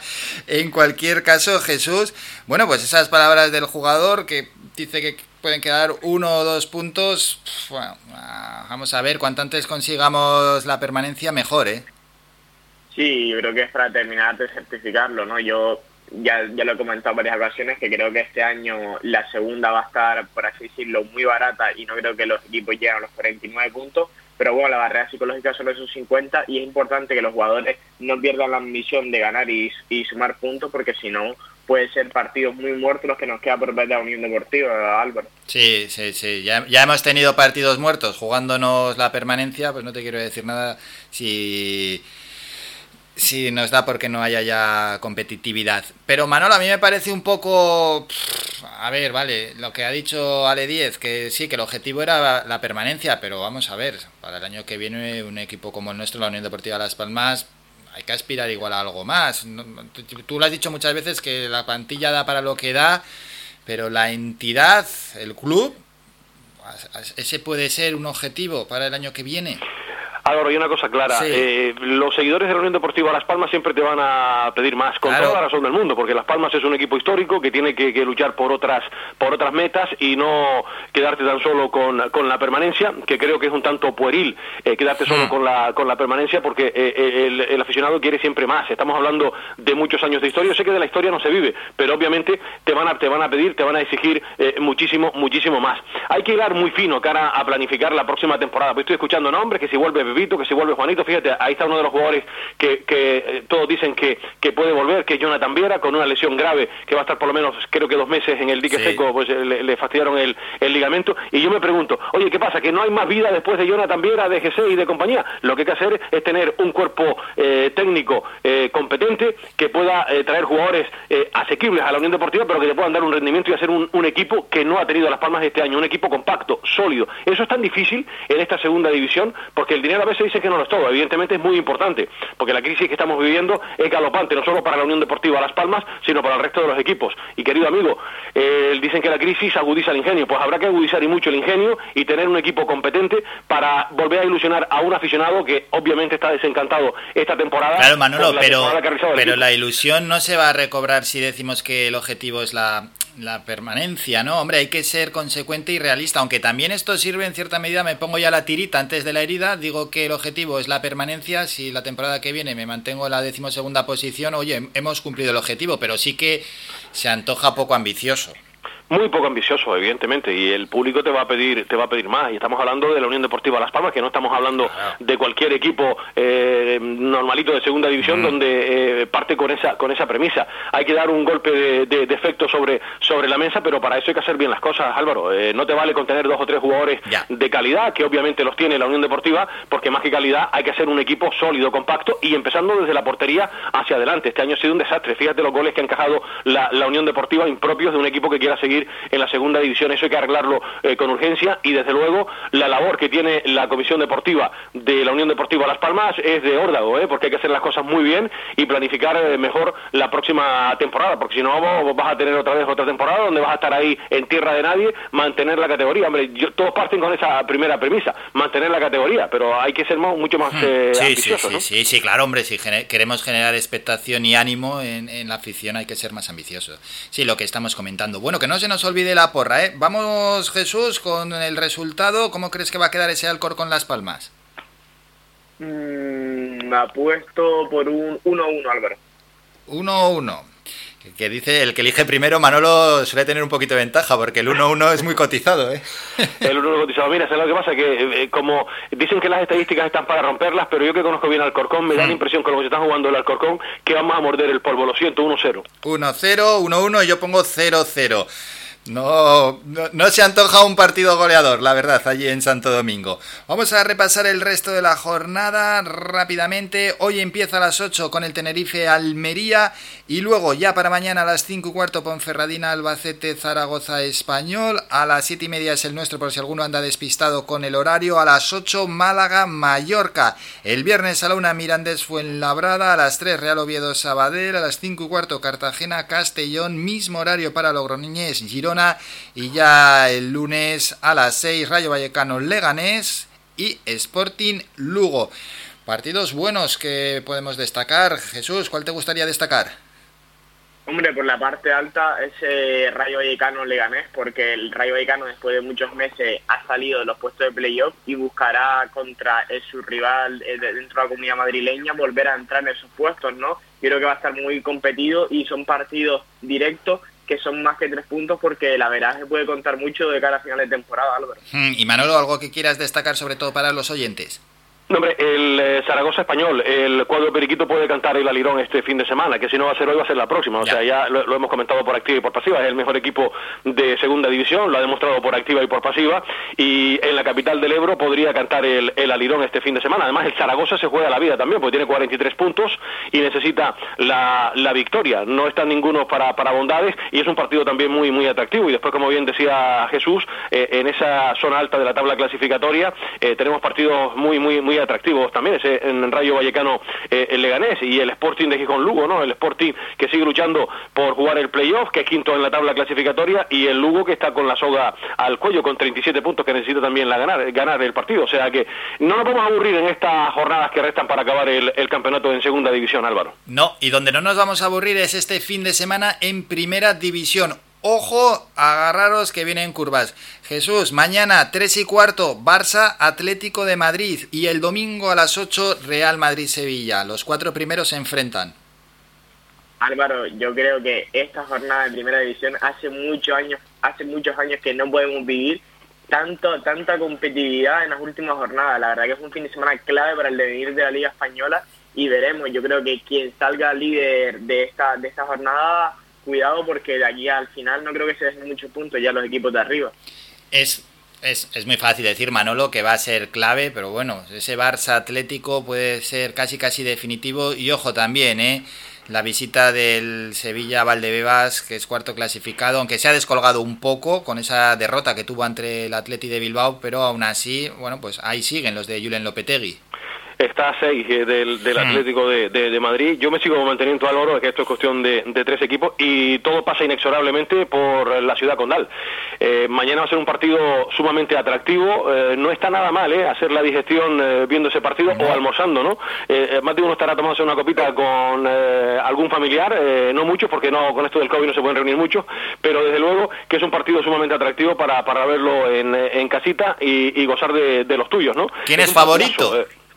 Eh, en este partido yo es que creo que puede pasar de todo. Eh, el Barça juega como, como local, eso le puede dar quizás un poquito más de, de, favoritismo si cabe al Fútbol Club Barcelona por el tema de local, pero es que el Atlético de Madrid es capaz de hacerle la puñeta al Fútbol Club Barcelona. Es un partido muy atractivo. Fíjate cómo puede cambiar la cosa. De ganar este partido el Barcelona sería momentáneamente líder de primera división, dependiendo de lo que haga el Real Madrid en su partido ante el, el Sevilla. Pero ojo, porque si el Atlético de Madrid sale vivo de su visita al Camp Nou, amigo mío, podría seguir dependiendo de sí mismo. Es un partido para el 1x2. ¿eh? Yo, sinceramente, aquí no me atrevo a dar un favorito, porque independientemente que el Atlético de Madrid ha estado titubeante en los últimos partidos, pero sigue estando ahí líder. Y fíjate que el equipo del Cholo Simeone eh, continúa capitaneando la tabla clasificatoria mm. y hoy por hoy sigue dependiendo de sí mismo para ser campeón de liga. Ahí es la clave, la ha dejado Manolo, ¿eh, Jesús? Ahí está la clave. El Atlético, con esos dos puntos de ventaja que tiene sobre el Madrid y el Barça, es el único que depende de sí mismo. Efectivamente, Álvaro gracias a esa derrota del Barcelona contra Granada, el Atlético Madrid puede seguir diciendo que es líder de esta categoría. yo creo que es muy, es muy, muy difícil el partido. La, a lo mejor la virtud con la que puede contar Atlético Madrid es que, a pesar de ser líder, mucha gente está como favorito al Barcelona o al Real Madrid para ser campeones y, amigos, cuando dan, dan por muerto al Atlético Madrid, ahí es cuando los del Cholo Simeone siempre se recuperan, ¿no? Yo creo que el Barcelona también esas imágenes esta semana en casa de Messi, cantando campeones, campeones, creo que puede tocar el orgullo del Atlético Madrid, que puede salir muy reforzado mañana al Camp Nou. Bueno, no vamos a hacer cábalas, hemos presentado los partidos, el lunes los analizaremos aquí, la verdad es que por lo menos estamos de enhorabuena ante un espectáculo mayúsculo el que se antoja para este final de liga. Eh, Querido Álvaro, yo déjame que haga un apunte a propósito de lo que acaba de comentar eh, Jesús ahora mismo. Eh, en muchas ocasiones, fíjate que estamos hablando de gente joven, yo solo entiendo, porque yo también tuve 24 años y 23 y 22 y 28 y me gustaba como cualquiera la fiesta, pero tenía la cabeza sobre los hombros y sabía eh, cuando jugaba al fútbol cuando podía salir y cuando no. Lo que me parece una auténtica irresponsabilidad con la que está cayendo en este país, con todos los muertos que lamentablemente sumamos un día sí y otro también, es que 30 tíos, 30 millonarios se reúnan en, un almuerzo que desde luego no tiene por dónde cogerlo. Tíos que deben ser responsables, que son multimillonarios y que la verdad que ha sido auténticamente lamentable que se tengan que reunir en la casa de Leo Messi tantos futbolistas. Esto es una irresponsabilidad manifiesta y creo sinceramente que deben caerle una, una buena multa, pero no de, de 2.000 o 3.000 euros, porque estos tíos tienen pasta, ¿no? Claro, porque la verdad que porque les cae a ellos la misma multa, les cae la misma multa. Que si PCR, que si gaita, que si dan negativo. Esto no se puede consentir, reunir en una casa a 30 señores ahí multimillonarios que son niñitos de mamá y de papá y que tienen la vida resuelta. Esto, esto no se puede concebir. Les cae la misma multa que a ti y a mí se ríen de ello. Eh, pues yo caldería, eh, evidentemente. Claro, eh, yo imagínate, eh, una sanción de ellos con lo que ganan estos estos señoritos, pues ya ya me dirás, ¿no? y ya te digo, sea el Barcelona, sea el Madrid o sea el Atlético de Madrid, me da igual el equipo el equipo que sea, porque tú sabes que después amarillo a mí me tira los colores del Barcelona, pero es auténticamente lamentable, hombre, por Dios, con la que está cayendo en este país, por favor. Una irresponsabilidad enorme, como lo dice Manolo, y bueno, lo ha dejado bien claro, poco más que añadir, la verdad. Nos vamos a hablar de baloncesto, tenemos partido ya el domingo a las 7, bueno, baloncesto también una emoción enorme, enorme con el Granca frente al Morabanc Andorra. Viajamos allí al Principado, Jesús, donde nos vamos a enfrentar pues siempre a un equipo complicado, que es decimosegundo en la clasificación. Sí, un equipo bastante complicado que ya nos ganó en la ida aquí en nuestra cancha, un Moraván que viene en una situación un poco compleja, de los últimos cinco partidos solo ha podido vencer en el último de ellos, y el Gran Canaria que con esa baja de Sin Kilpatrick que la anotará el equipo porque es un jugador que, que aportaba una media de 11,3 puntos, que esto en la Liga Andesa es bastante, pues la verdad que es un partido bastante difícil. Esperemos que Gran Canaria pueda vencer, que de así, de así ser seguiría en ese octavo puesto a pesar de que el Unicaja tenga partidos menos hmm. y la clave pasa porque esté enchufado al bici que yo creo que es el momento de la temporada en el que tiene que aparecer es un jugador diferencial que para eso se fichó y para estos momentos importantes cuando debería aparecer junto con un Slaughter que yo creo que puede ser el MVP de la temporada del Herbalife Gran Canaria. Y ya para despedirnos, ¿eh? vamos a dejar esa gran pincelada, Manolo, al menos la, la, única alegría que hemos tenido en el fútbol, hablando ya de ámbito europeo de, de nuestro fútbol. Ayer el Villarreal ¿eh? pasó con ese empate a cero frente al Arsenal.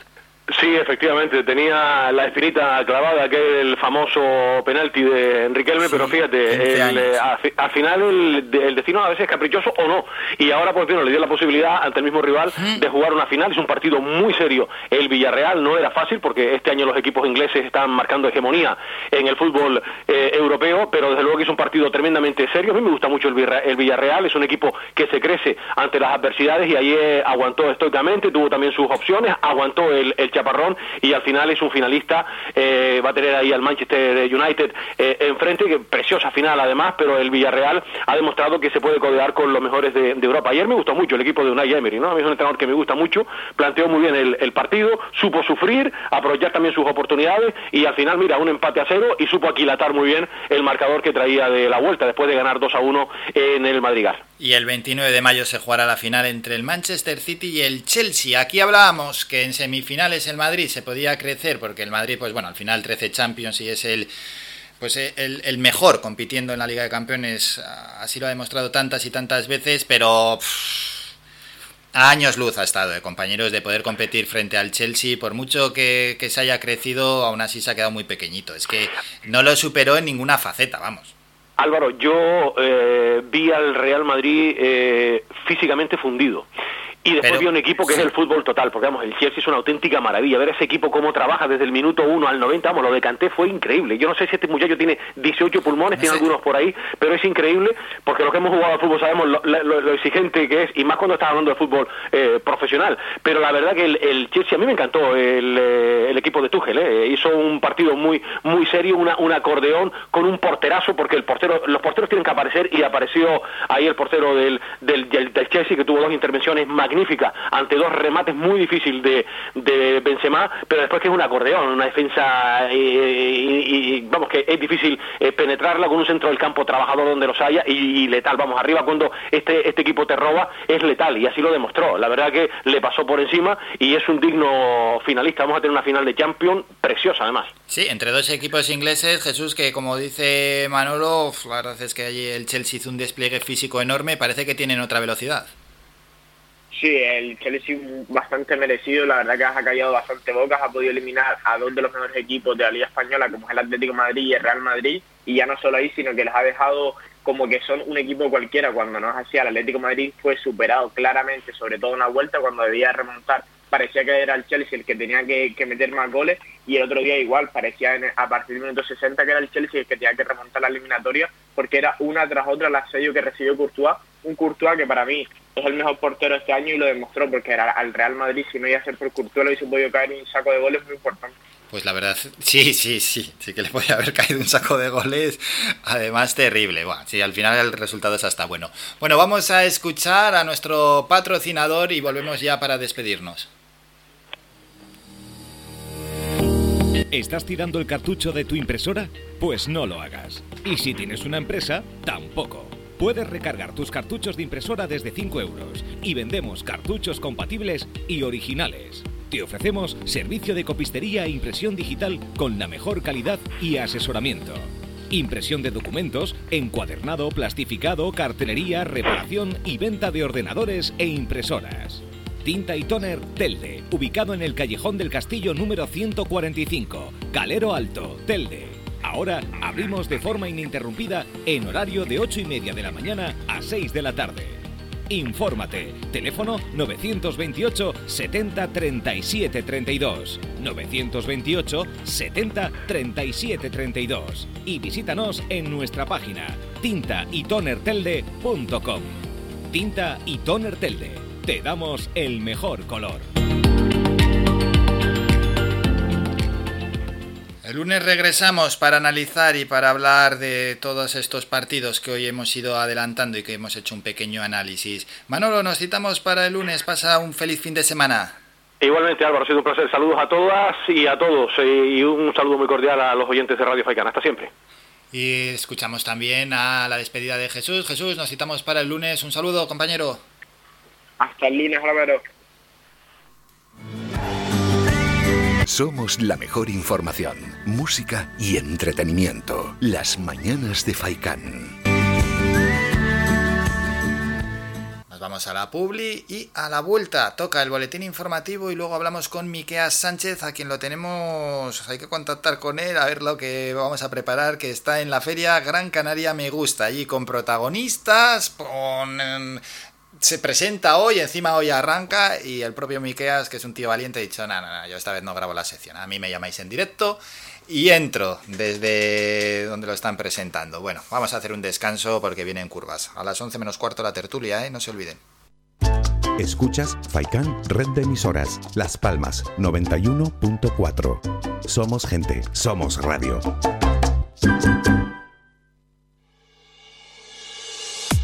Mantén tus instalaciones de limpieza con Servinagua. Te ofrecemos un servicio profesional de limpieza para oficinas, locales, núcleos residenciales, comunidades de vecinos, industrias, cristales, colegios, limpieza general de obras y mucho más. Teléfono 928 96 37 63 y correo electrónico info arroba servinagua.com. Si ya dispone de un servicio de limpieza, pide presupuesto sin compromiso y lo mejoramos. Recuerda, teléfono 928 96 37 63 y correo electrónico info arroba servinagua.com. Servinagua 2018 SL, empresa con más de 20 años de experiencia.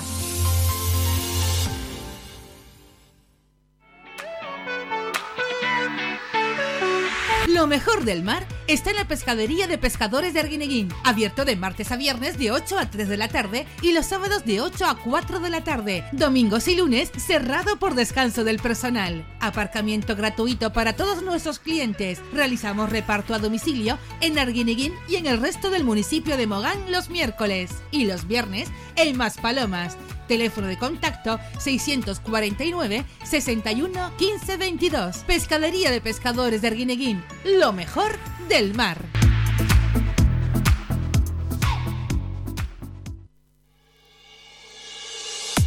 Mantén tus instalaciones de limpieza con Servinagua. Te ofrecemos un servicio profesional de limpieza para oficinas, locales, núcleos residenciales, comunidades de vecinos, industrias, cristales, colegios, limpieza general de obras y mucho más. Teléfono 928 96 37 63 y correo electrónico info arroba servinagua.com. Si ya dispone de un servicio de limpieza, pide presupuesto sin compromiso y lo mejoramos. Recuerda, teléfono 928 96 37 63 y correo electrónico info arroba servinagua.com. Servinagua 2018 SL, empresa con más de 20 años de experiencia.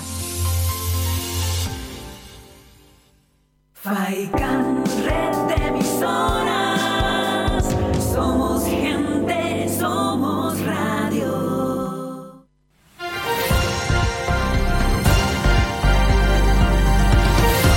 Noticias.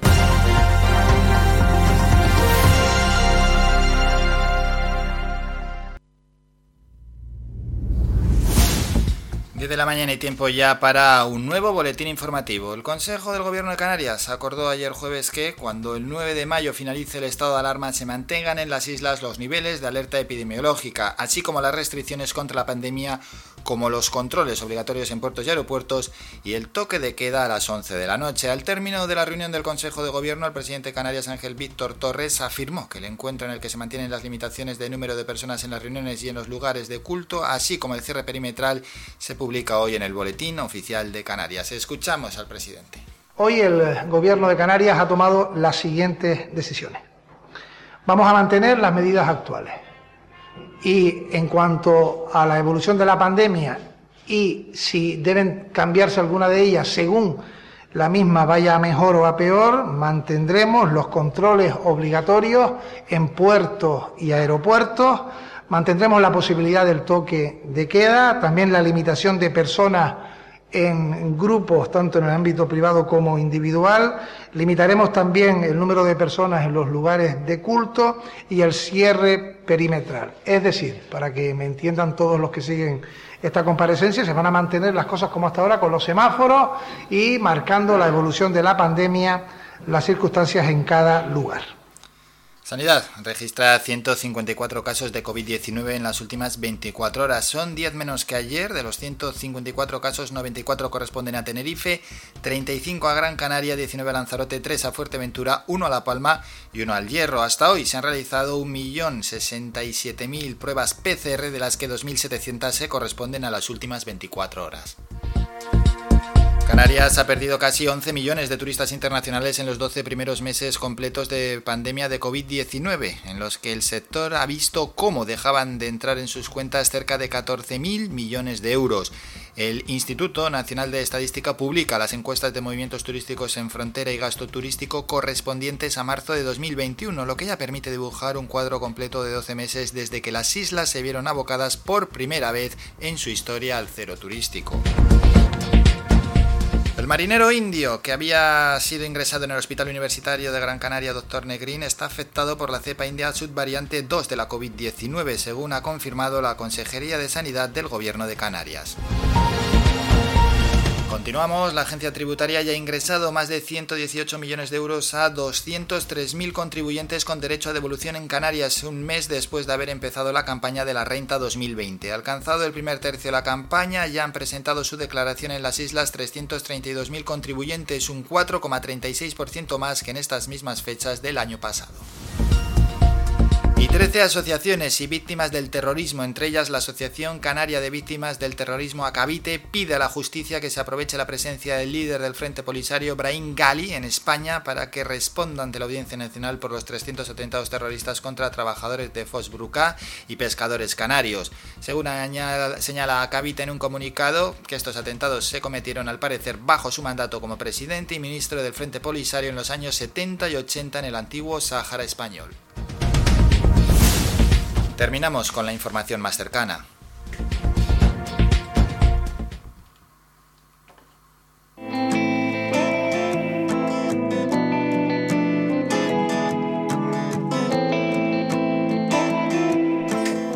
Bueno, y mientras conectamos ya con la Feria Me Gusta, con nuestro compañero Miqueas, vamos con un temita musical que además toca. En petróleos y en el espacio la fuerza y en la conquista, haciendo siempre mi voluntad. Busqué en la guerra y en la codicia algún indicio de la verdad. Puse fronteras e ideologías para que nadie pueda pasar. Y me hice un dios de tecnología para tener a quien adorar puse obstáculos indecibles para que no pudieras triunfar. Te tuve al lado todo este tiempo y ahora me tengo que avergonzar. Perdóname, te pido, pues todo me salió tan mal. No he sido un buen amigo y tú siempre fuiste leal. Me pongo de rodillas amenazaré. Es tiempo de que arregles las cosas que desbaraté. Perdóname, te pido. He sido enfermedad mortal, vencido y decaído. Al ver mi fracaso total, me pongo de rodillas. Entiendo lo que no entendí tienes la respuesta.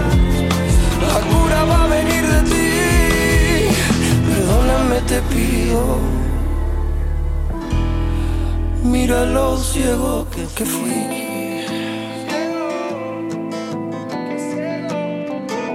Y fui clamando todos mis triunfos mientras el hielo se derritió y presumiendo mis logros truncos Mientras el mundo se entristeció y tú trataste de despertarme y yo por siglos te maltraté. Hoy reconozco mientras que yo que todo el tiempo me equivoqué. Perdóname te pido, pues todo me salió tan mal. No he sido un buen amigo y tú siempre fuiste leal.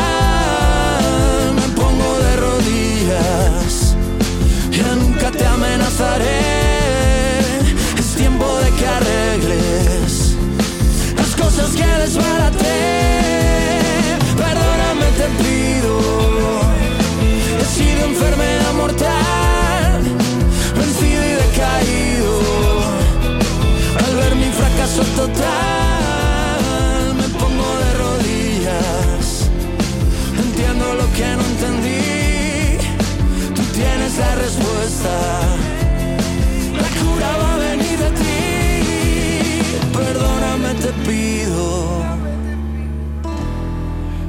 Mira lo ciego que fui.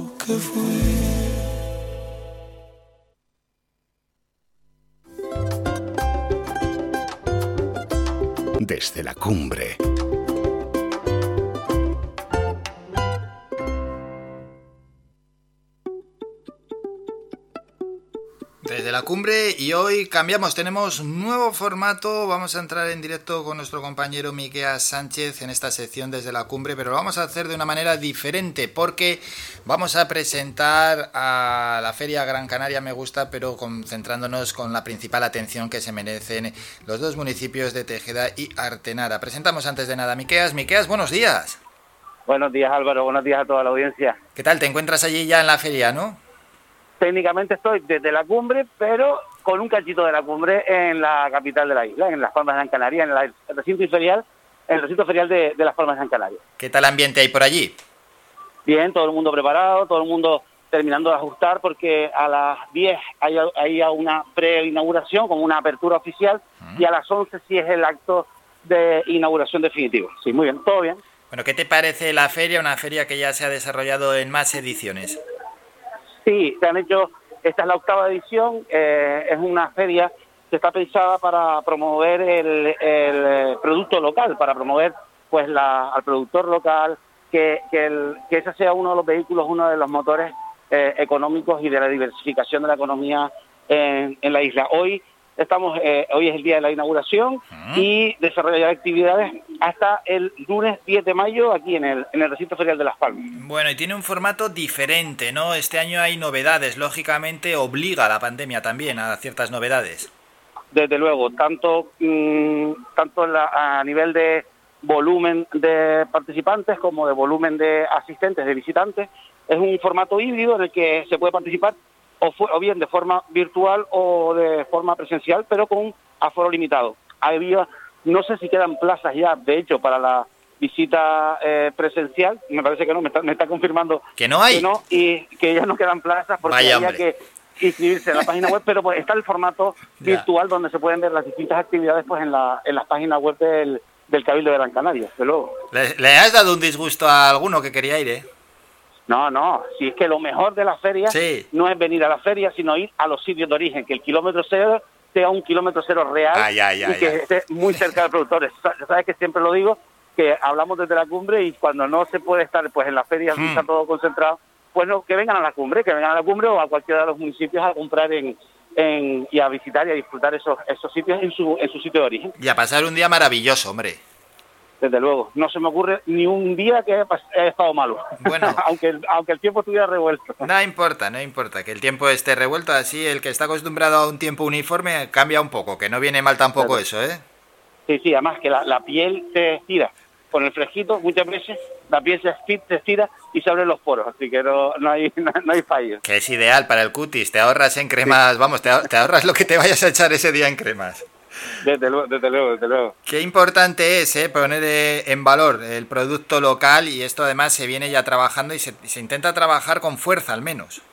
Sí, esa es la idea, es lo que estoy eh, percibiendo aquí. Hay, hay, pues estoy viendo mermeladas, estoy viendo eh, zumos, estoy viendo por supuesto plátano canario, papayo canario, estoy viendo la miel de la cumbre, estoy viendo los, los, los turrones tradicionales de, de las fiestas de, de la de de, las medianías también. Desde luego es un elemento en el que todo, del que todo el mundo es consciente y que hoy, por ejemplo, aquí o estos días aquí se, se remarca y se da, se da una, una, un testigo eh, eh, concreto, vamos. Bueno, una calidad máxima. ¿A qué protagonistas tenemos por ahí cerca? Pues estamos, estoy al lado de Beatriz Betsy, eh, hemos hablado con ella en alguna ocasión anterior ella es la informadora turística, voy a ponerle el casco, eh, Álvaro, para que te escuche, sí. pero ella es la informadora turística del, municipio de Tejeda. Eh, entonces, estamos en el stand de Tejeda concretamente ahora, que es donde, donde ella va a estar algunos de estos días, y mm, pues le damos los buenos días y, le agradecemos que esté con nosotros. Buenos días, Bea. Buenos días, buenos días, Miquea, buenos días, Álvaro. Buenos días, buenos días. ¿Qué tal? ¿Cómo va todo por allí? Bien, bien, aquí esperando ya que llegue la gente, con mucha ganas y con mucha ilusión. Eso es, y para mostrar las bondades ¿no? que tiene el municipio de Tejeda. Hay que destacar, Álvaro, antes Sí. que nada, que eh, Tejeda está estrenando esta. Eh, explícanos, vea cuáles son las características de este nuevo espacio. Sí, este año estamos estrenando stand con muchísima ilusión porque el stand, la verdad que salió muy, muy bonito, con todo con materiales sostenibles, 92% sostenible con el medio ambiente, con pintura ecológica, con madera de cultivo, con cartón reciclado, la verdad con plantas naturales, está espectacular.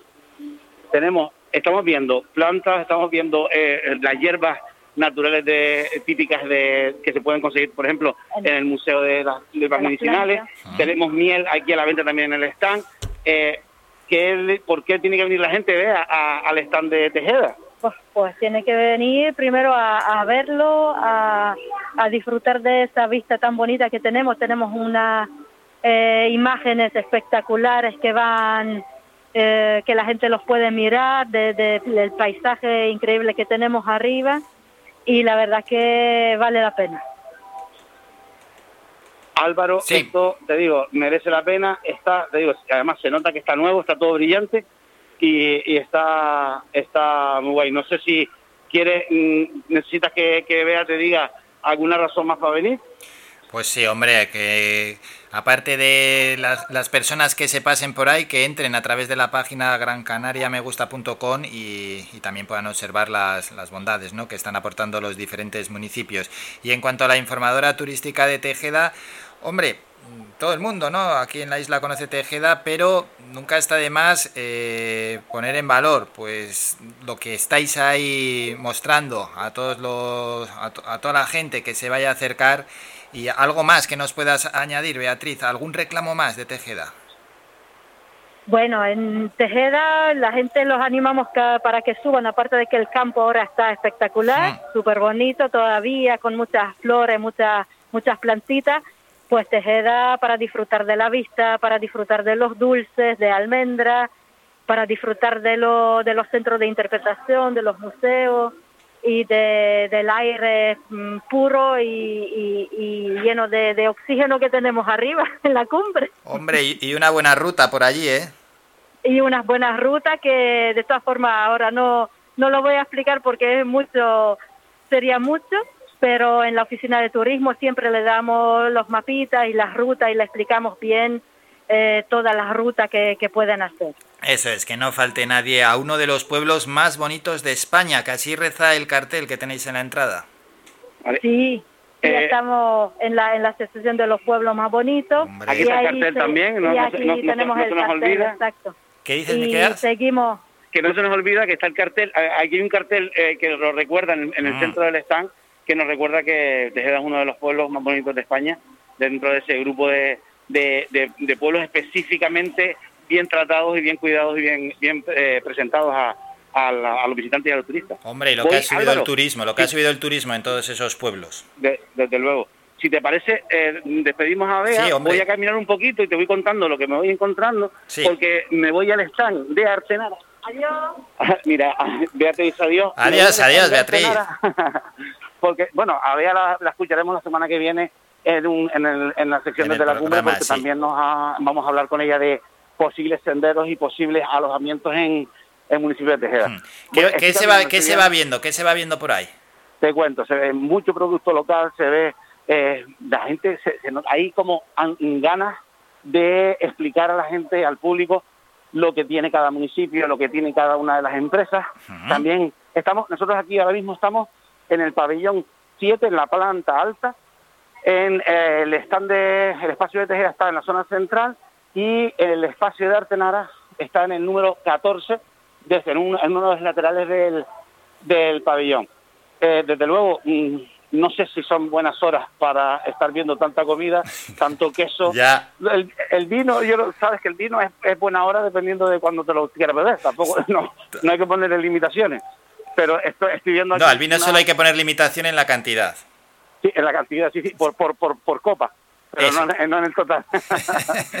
y ya estamos aquí, estamos en el stand de, de Artenara, también es un stand en el que están reflejados pues distintos aspectos de, del municipio de Artenara, por supuesto, eh, reflejados eh, todo el, proyecto vinculado con el patrimonio mundial de la UNESCO y te voy, te voy, voy a, vamos a poner de el casco ahora a Yaisa Quintana, que es la concejala de desarrollo local que se ha encargado de coordinar este stand. Hola, bueno, a ver, a ver si te lo si puedes escuchar. Eh, buenos días, Yaisa. Buenos días, Miquel, ¿qué tal? ¿Cómo estás? Mm, tranquila, todo organizado. Sí, está todo organizado. Gracias a, la ayuda de los empresarios de Artenara, a Edarte, pues está todo ya en marcha, Miquea. Eh, ¿Qué es lo que encontramos, Yaisa, hoy aquí? ¿Qué es lo que podemos encontrar en el stand de Artenara, en el pabellón 7? En el de Artenara vamos a encontrar, Miquea, el producto local típico de nuestro municipio. Como es el pan y el bizcocho de Abraham Romero, vamos a encontrar también eh, la verdura ecológica de risco caído, de Neos y Sergio. Vamos a encontrar también el queso de las lajitas de Acusa, vino de Acusa, que también tenemos en nuestro stand, miel de Artenatur, Miqueas, eh, esa miel tan rica que todos hemos probado en Artenara, eh, y muchos productos, Miqueas. Vamos a promocionar eh, Aceneque, Naturalistas, Artenatur, eh, Edarte. Eh, ¿Qué seríamos en Artenara sin Edarte? Hoy es el día de, ellos, de nuestros empresarios, para promocionar nuestro producto local de este municipio. Álvaro, si quieres una cebolla, ven y la buscas aquí. Tenemos una cebolla de kilo y medio aproximadamente. Eh, de kilo y medio, ¿eh? Kilo y medio, más o menos, calculo que sea aproximadamente kilo y medio. Eh, no, que, que, se está a disposición junto con calabacinos, calabaza. Ya ahí se está, te está escuchando, Álvaro, cualquier cosa que, yo que sé, que, que, que te explique cómo, cómo funciona la cumbre. Pues hombre, un auténtico... Hola, buenos días, Yaiza. Buenos días, Álvaro. Un auténtico espectáculo, ¿eh? todo lo que has presentado y hay que destacar esas bondades que tienen los productos ahí en Artenara.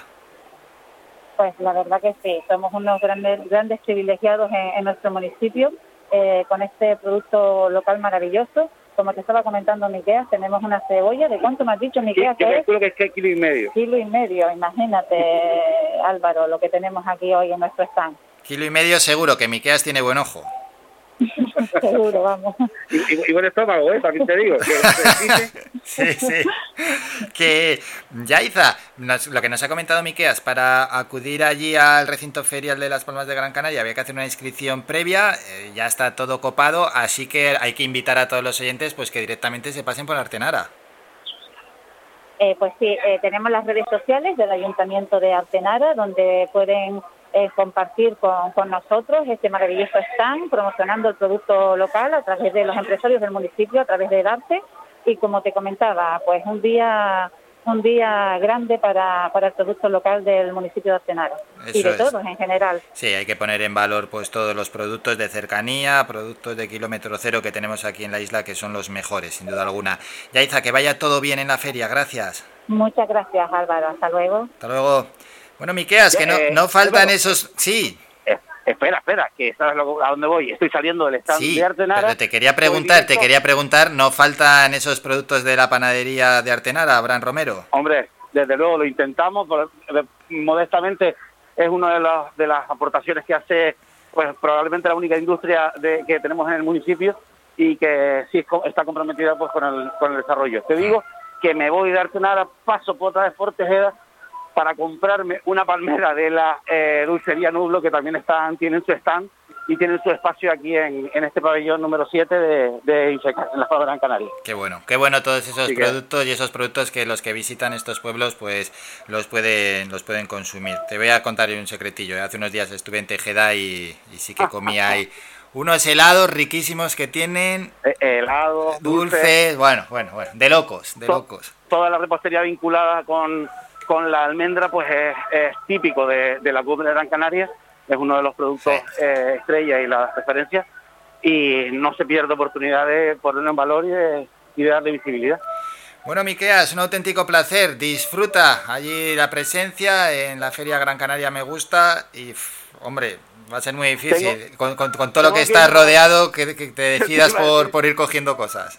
Me tengo que ir para la cumbre, pero no sé cuántas vueltas voy a dar a esto, porque esto es eh, es de verdad que eh, no se puede consumir eh, en el propio stand, hay que comprar y consumir fuera, pero no falta ni un producto, no falta ni oportunidad. Recordamos, Gran Canaria Me Gusta está desde hoy hasta el 9 en exposición y el día 10 con unas jornadas formativas y profesionales de, para apoyar una vez más a los proyectos y a los productores locales. Eso es, en ese recinto ferial de Las Palmas de Gran Canaria la inscripción era por internet, ya está copado, pero todo el que quiera recibir más información y ver los productos, grancanariamegusta.com. Esa es la página, grancanariamegusta.com. Miqueas, nos citamos para el próximo viernes en la sección desde la cumbre.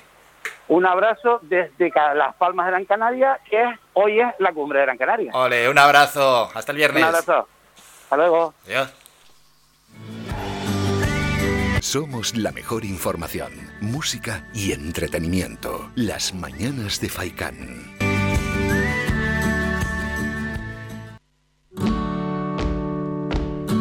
De locos, de locos, buenísimos eh, los productos que nos han ido presentando. Aparte de Artenara y Tejeda, están representados también el resto de municipios, pero como es la sección desde la cumbre, pues hemos dado cabida y cancha ¿no? a esos dos municipios de los que siempre informamos, o siempre informa, mejor dicho, Miqueas todos los viernes en Radio Faikán. Vamos a hacer un descanso, nos vamos a publicidad y a la vuelta volvemos de nuevo a Las Palmas, pero en este caso concretamente al auditorio Alfredo Kraus, a la sala de cámara del famoso auditorio para hablar con el músico Daniel Roca, que es el coordinador del proyecto por el que nueve jóvenes compositores canarios van a presentar hoy nueve obras para una nueva cita con el talento, es decir, es el concierto de clausura del aula de composición del Conservatorio Superior de Música de Canarias. Hoy es la gran cita para estos jóvenes músicos.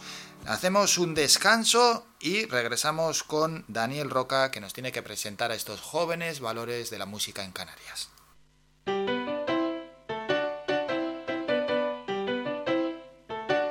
Estás escuchando Faikan Red de emisoras Gran Canaria. Sintonízanos en Las Palmas 91.4. Faikan Red de emisoras. Somos gente, somos radio.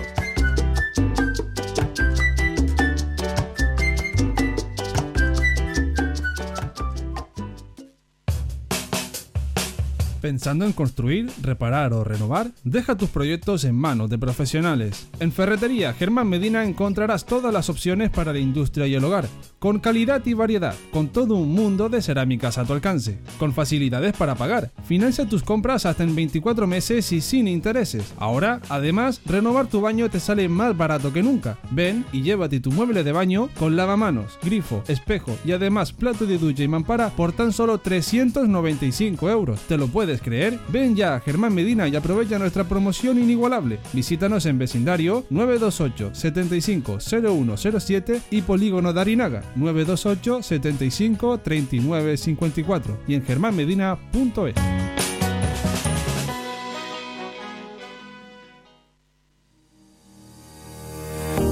¿Estás tirando el cartucho de tu impresora? Pues no lo hagas. Y si tienes una empresa, tampoco. Puedes recargar tus cartuchos de impresora desde 5 euros y vendemos cartuchos compatibles y originales. Te ofrecemos servicio de copistería e impresión digital con la mejor calidad y asesoramiento. Impresión de documentos, encuadernado, plastificado, cartelería, reparación y venta de ordenadores e impresoras. Tinta y Toner Telde, ubicado en el Callejón del Castillo número 145, Calero Alto, Telde. Ahora abrimos de forma ininterrumpida en horario de 8 y media de la mañana a 6 de la tarde. Infórmate. Teléfono 928 70 37 32. 928 70 37 32. Y visítanos en nuestra página tintaytonertelde.com. Tinta y Toner Telde. Te damos el mejor color.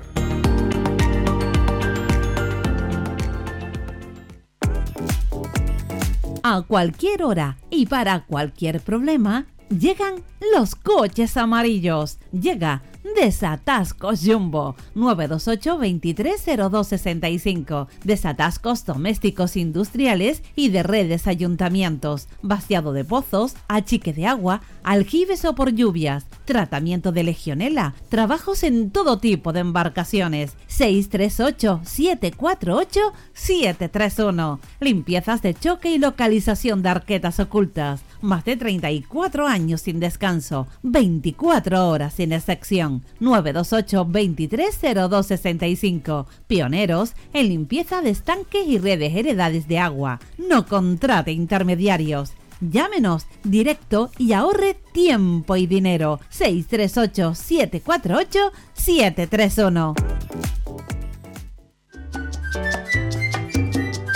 Mejor regalo que te podemos ofrecer en tu red de emisoras Faikan es mucha música, porque es el mejor relax que te ofrecemos durante el día.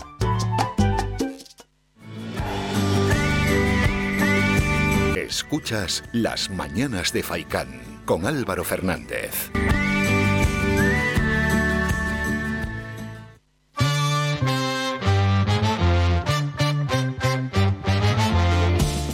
Volvemos a Las Palmas de Gran Canaria, concretamente a la sala de cámara del auditorio Alfredo Kraus, porque allí va a tener lugar el concierto de clausura del aula de composición del Conservatorio Superior de Música de Canarias. Nueve pedazos músicos, nueve jóvenes que se están formando para luego tener un gran porvenir en la música van a mostrar lo mejor de lo que han aprendido hoy a partir de las 7 de la tarde. Luego hablamos de dónde se pueden sacar las entradas y cómo se puede ir a ver este espectáculo cuando hablemos con el coordinador del proyecto y músico Daniel Roca, al que ya tenemos al otro lado del teléfono y con quien vamos a hablar en unos segundos.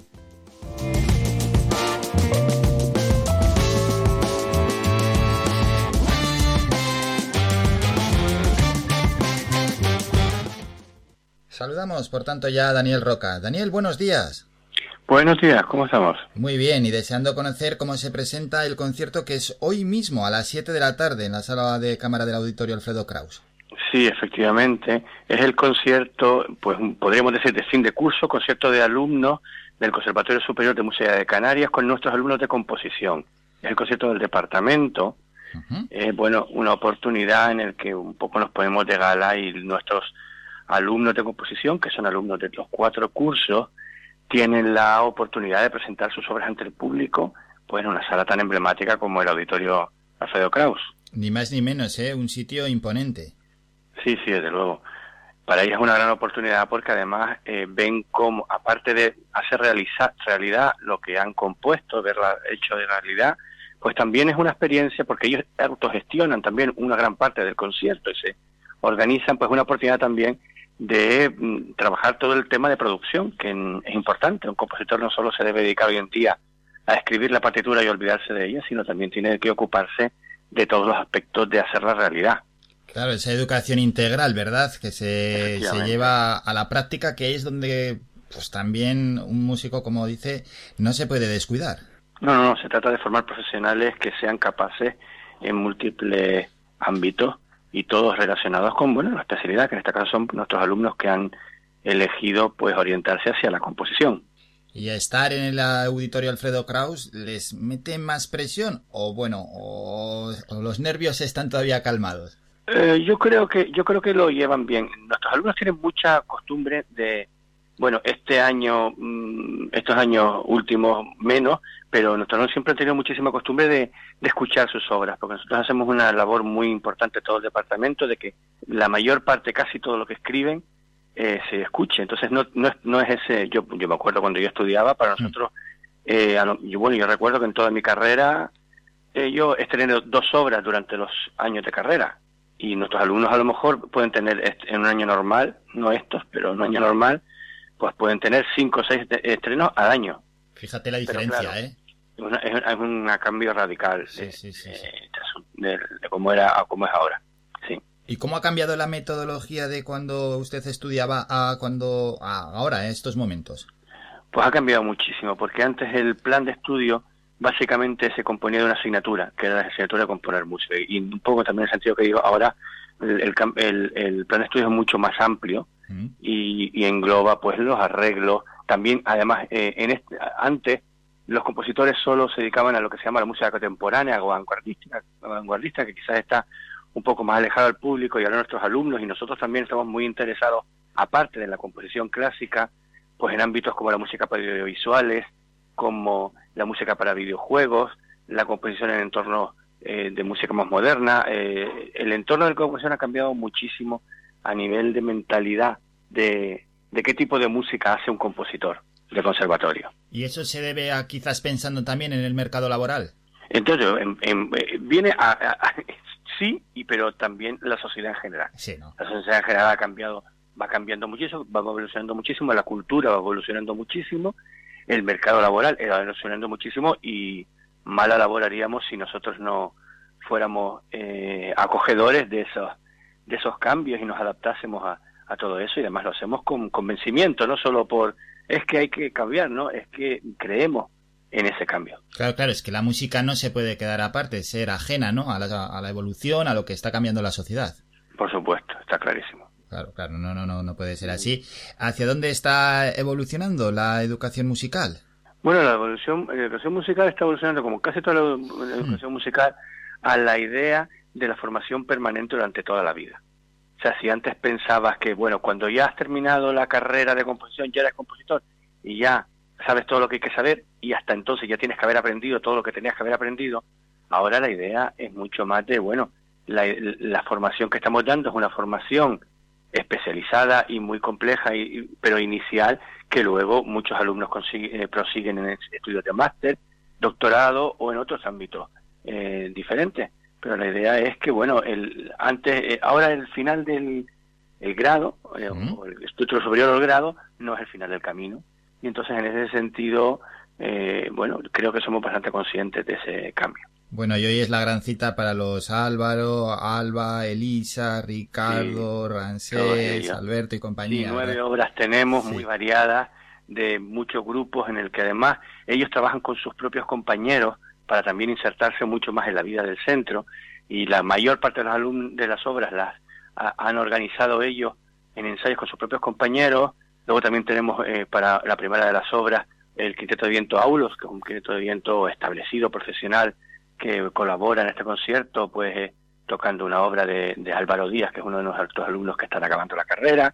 Bueno, es un, un- un programa muy variado, muy interesante, de obras de pequeñas, de dúos, tríos, cuartetos, quintetos. eh, un programa, son nueve obras bastante variadas. Bueno, qué bueno todo ello y además que sirve para conocer y potenciar ¿no? a los jóvenes músicos y compositores del archipiélago.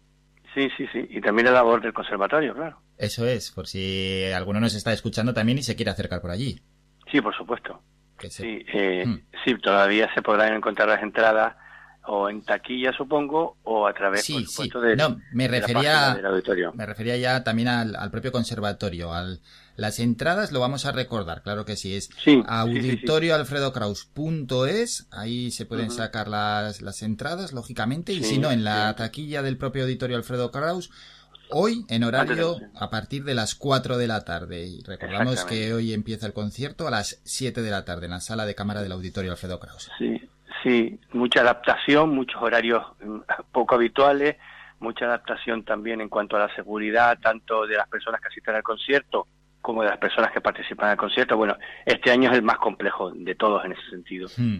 Y bueno, estamos un, pero bueno, creo que creemos que está todo bastante listo para, bueno, esta tarde estaremos ahí organizando una cosa muy complicada este año que es la colocación de instrumentos y la dis- desinfección y todo eso. Y tanto, y tanto. Y luego ya eh, a las 7 estaremos eh, punto para empezar. Porque ¿cómo os ha afectado la pandemia? Bueno, en el caso de la música en directo, muchísimo, muchísimo. En, bueno, en, en todos los ámbitos, pero me voy a referir solo a, que, a lo que lo que puede ver el público que asiste al concierto. Bueno, pues evidentemente en un concierto como este, en el que hay muchísimos cambios de escenario, en el que entran dos, dos músicos, luego pasan otros dos, luego cambia uno, se queda otro, pues hay que prever todo momento que si van a compartir un sitio hay que desinfectar entre sitio y sitio, hay que prever que antes de eso los alumnos no están todos juntos en una sala sin medidas de seguridad, sino que está previsto que cada grupo está, eh, digamos, eh, en un espacio previsto y en un sitio previsto para que, bueno, el, eh, no, no, bueno, se cumplan todos los protocolos de seguridad y, y es bastante complejo. Si es un concierto, imagínate, si fuera un concierto, por ejemplo, de un cuarteto de cuerda, pues es, todas las obras tocan los mismos instrumentistas y no hay problema, pero es que aquí cada obra Claro. tiene distintos instrumentistas, entonces entran, sales, hay que ver dónde te pones, no te puedes poner en cualquier sitio, eh, tiene su, su historia, tiene su historia, pero bueno, lo hemos, mm, hemos trabajado duro para intentar prever todo lo que pudiera eh, ser necesario. Eso es, y que salga de la mejor manera posible hoy el concierto en la sala de, camer- de cámara del auditorio Alfredo Kraus. Y hemos hablado con el coordinador del proyecto, el músico Daniel Roca. Daniel, gracias por estos minutos y muchísima suerte esta tarde que seguro que sale todo excelentemente bien. Gracias a ti, hasta luego. Somos la mejor información, música y entretenimiento. Las mañanas de Faikán.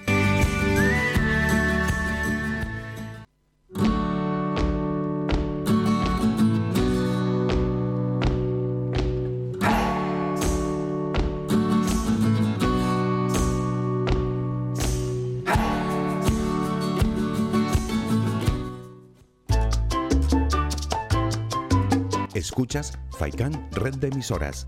Somos gente, somos radio.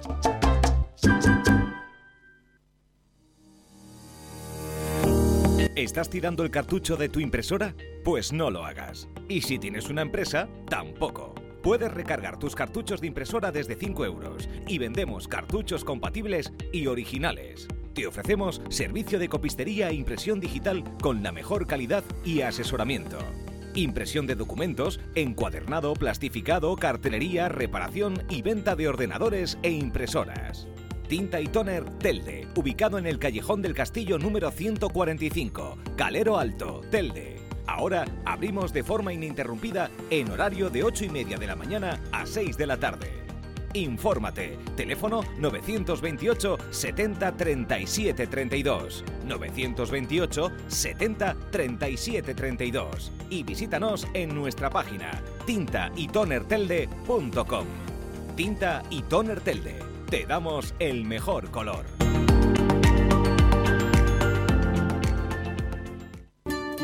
El Guachinche, en Carlos V, Carrizal de Ingenio. Si aún no conoces nuestro bichillo lagunero, no tienes perdón de Dios. El Guachinche, frente al Centro Cívico del Carrizal. Especialistas en gastronomía antigua canaria. El Guachinche, ven a conocer el patrimonio canario a través de las recetas de Doña Luisa. Costillas con piña, papas negras, atún de romería y muchas deliciosas recetas más. El Guachinche, teléfono de reservas 626 20 18 72. El Guachinche, en el Carrizal. Especialistas en cocina antigua canaria, bichillo y vino tradicional. El Guachinche, en el Carrizal. Disfruta de lo nuestro. Síguenos en nuestras redes sociales. Estamos en Facebook, Twitter e Instagram. Búscanos como Radio Faikán FM y descubre todas nuestras novedades.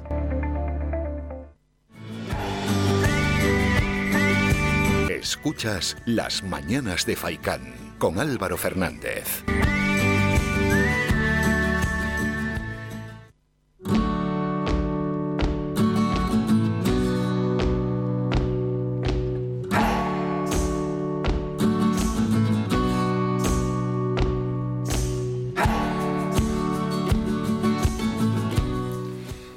Quedan nada, tres minutos para comenzar la tertulia. Ya están con nosotros dos tertulianos, nos falta uno. Vamos a escuchar una canción de Rosario y en cuanto estemos ya todos preparados, comenzamos con la tertulia de los viernes.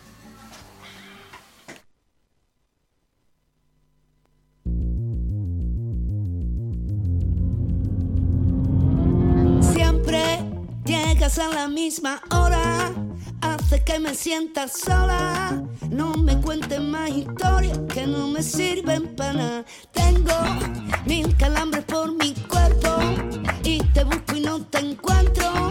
¿De qué valen los secretos que no me sirven para nada? Te lo digo todo y no te digo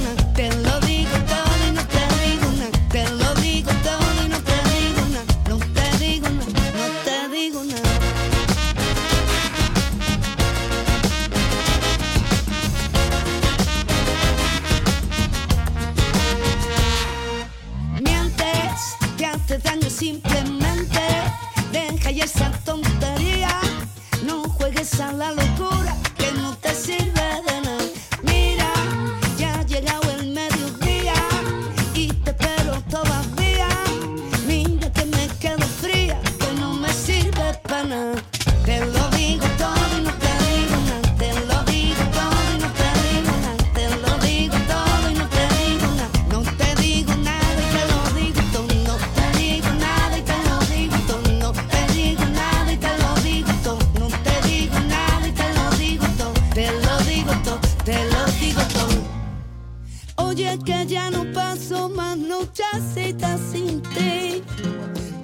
que ya no lloro por los rincones.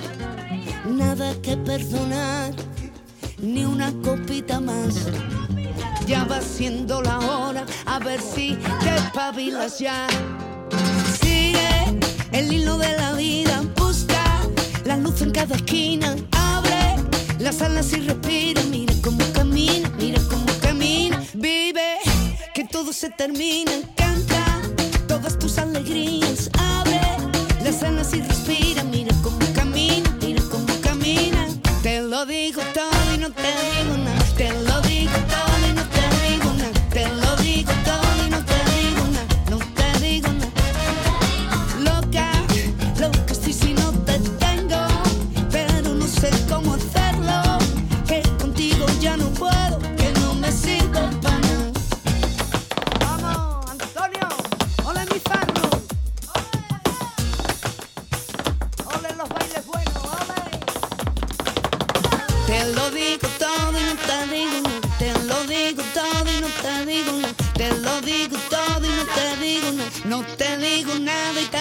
te lo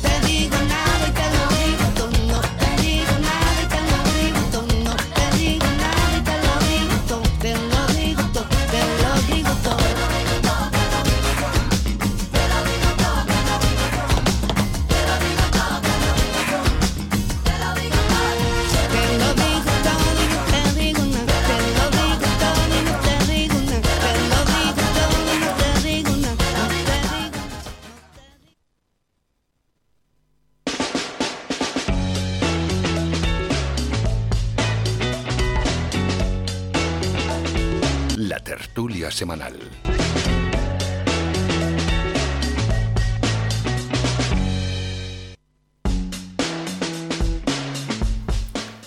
Menos cuarto de la mañana y uno de los momentos más esperados de la semana es la tertulia, la tertulia de los viernes.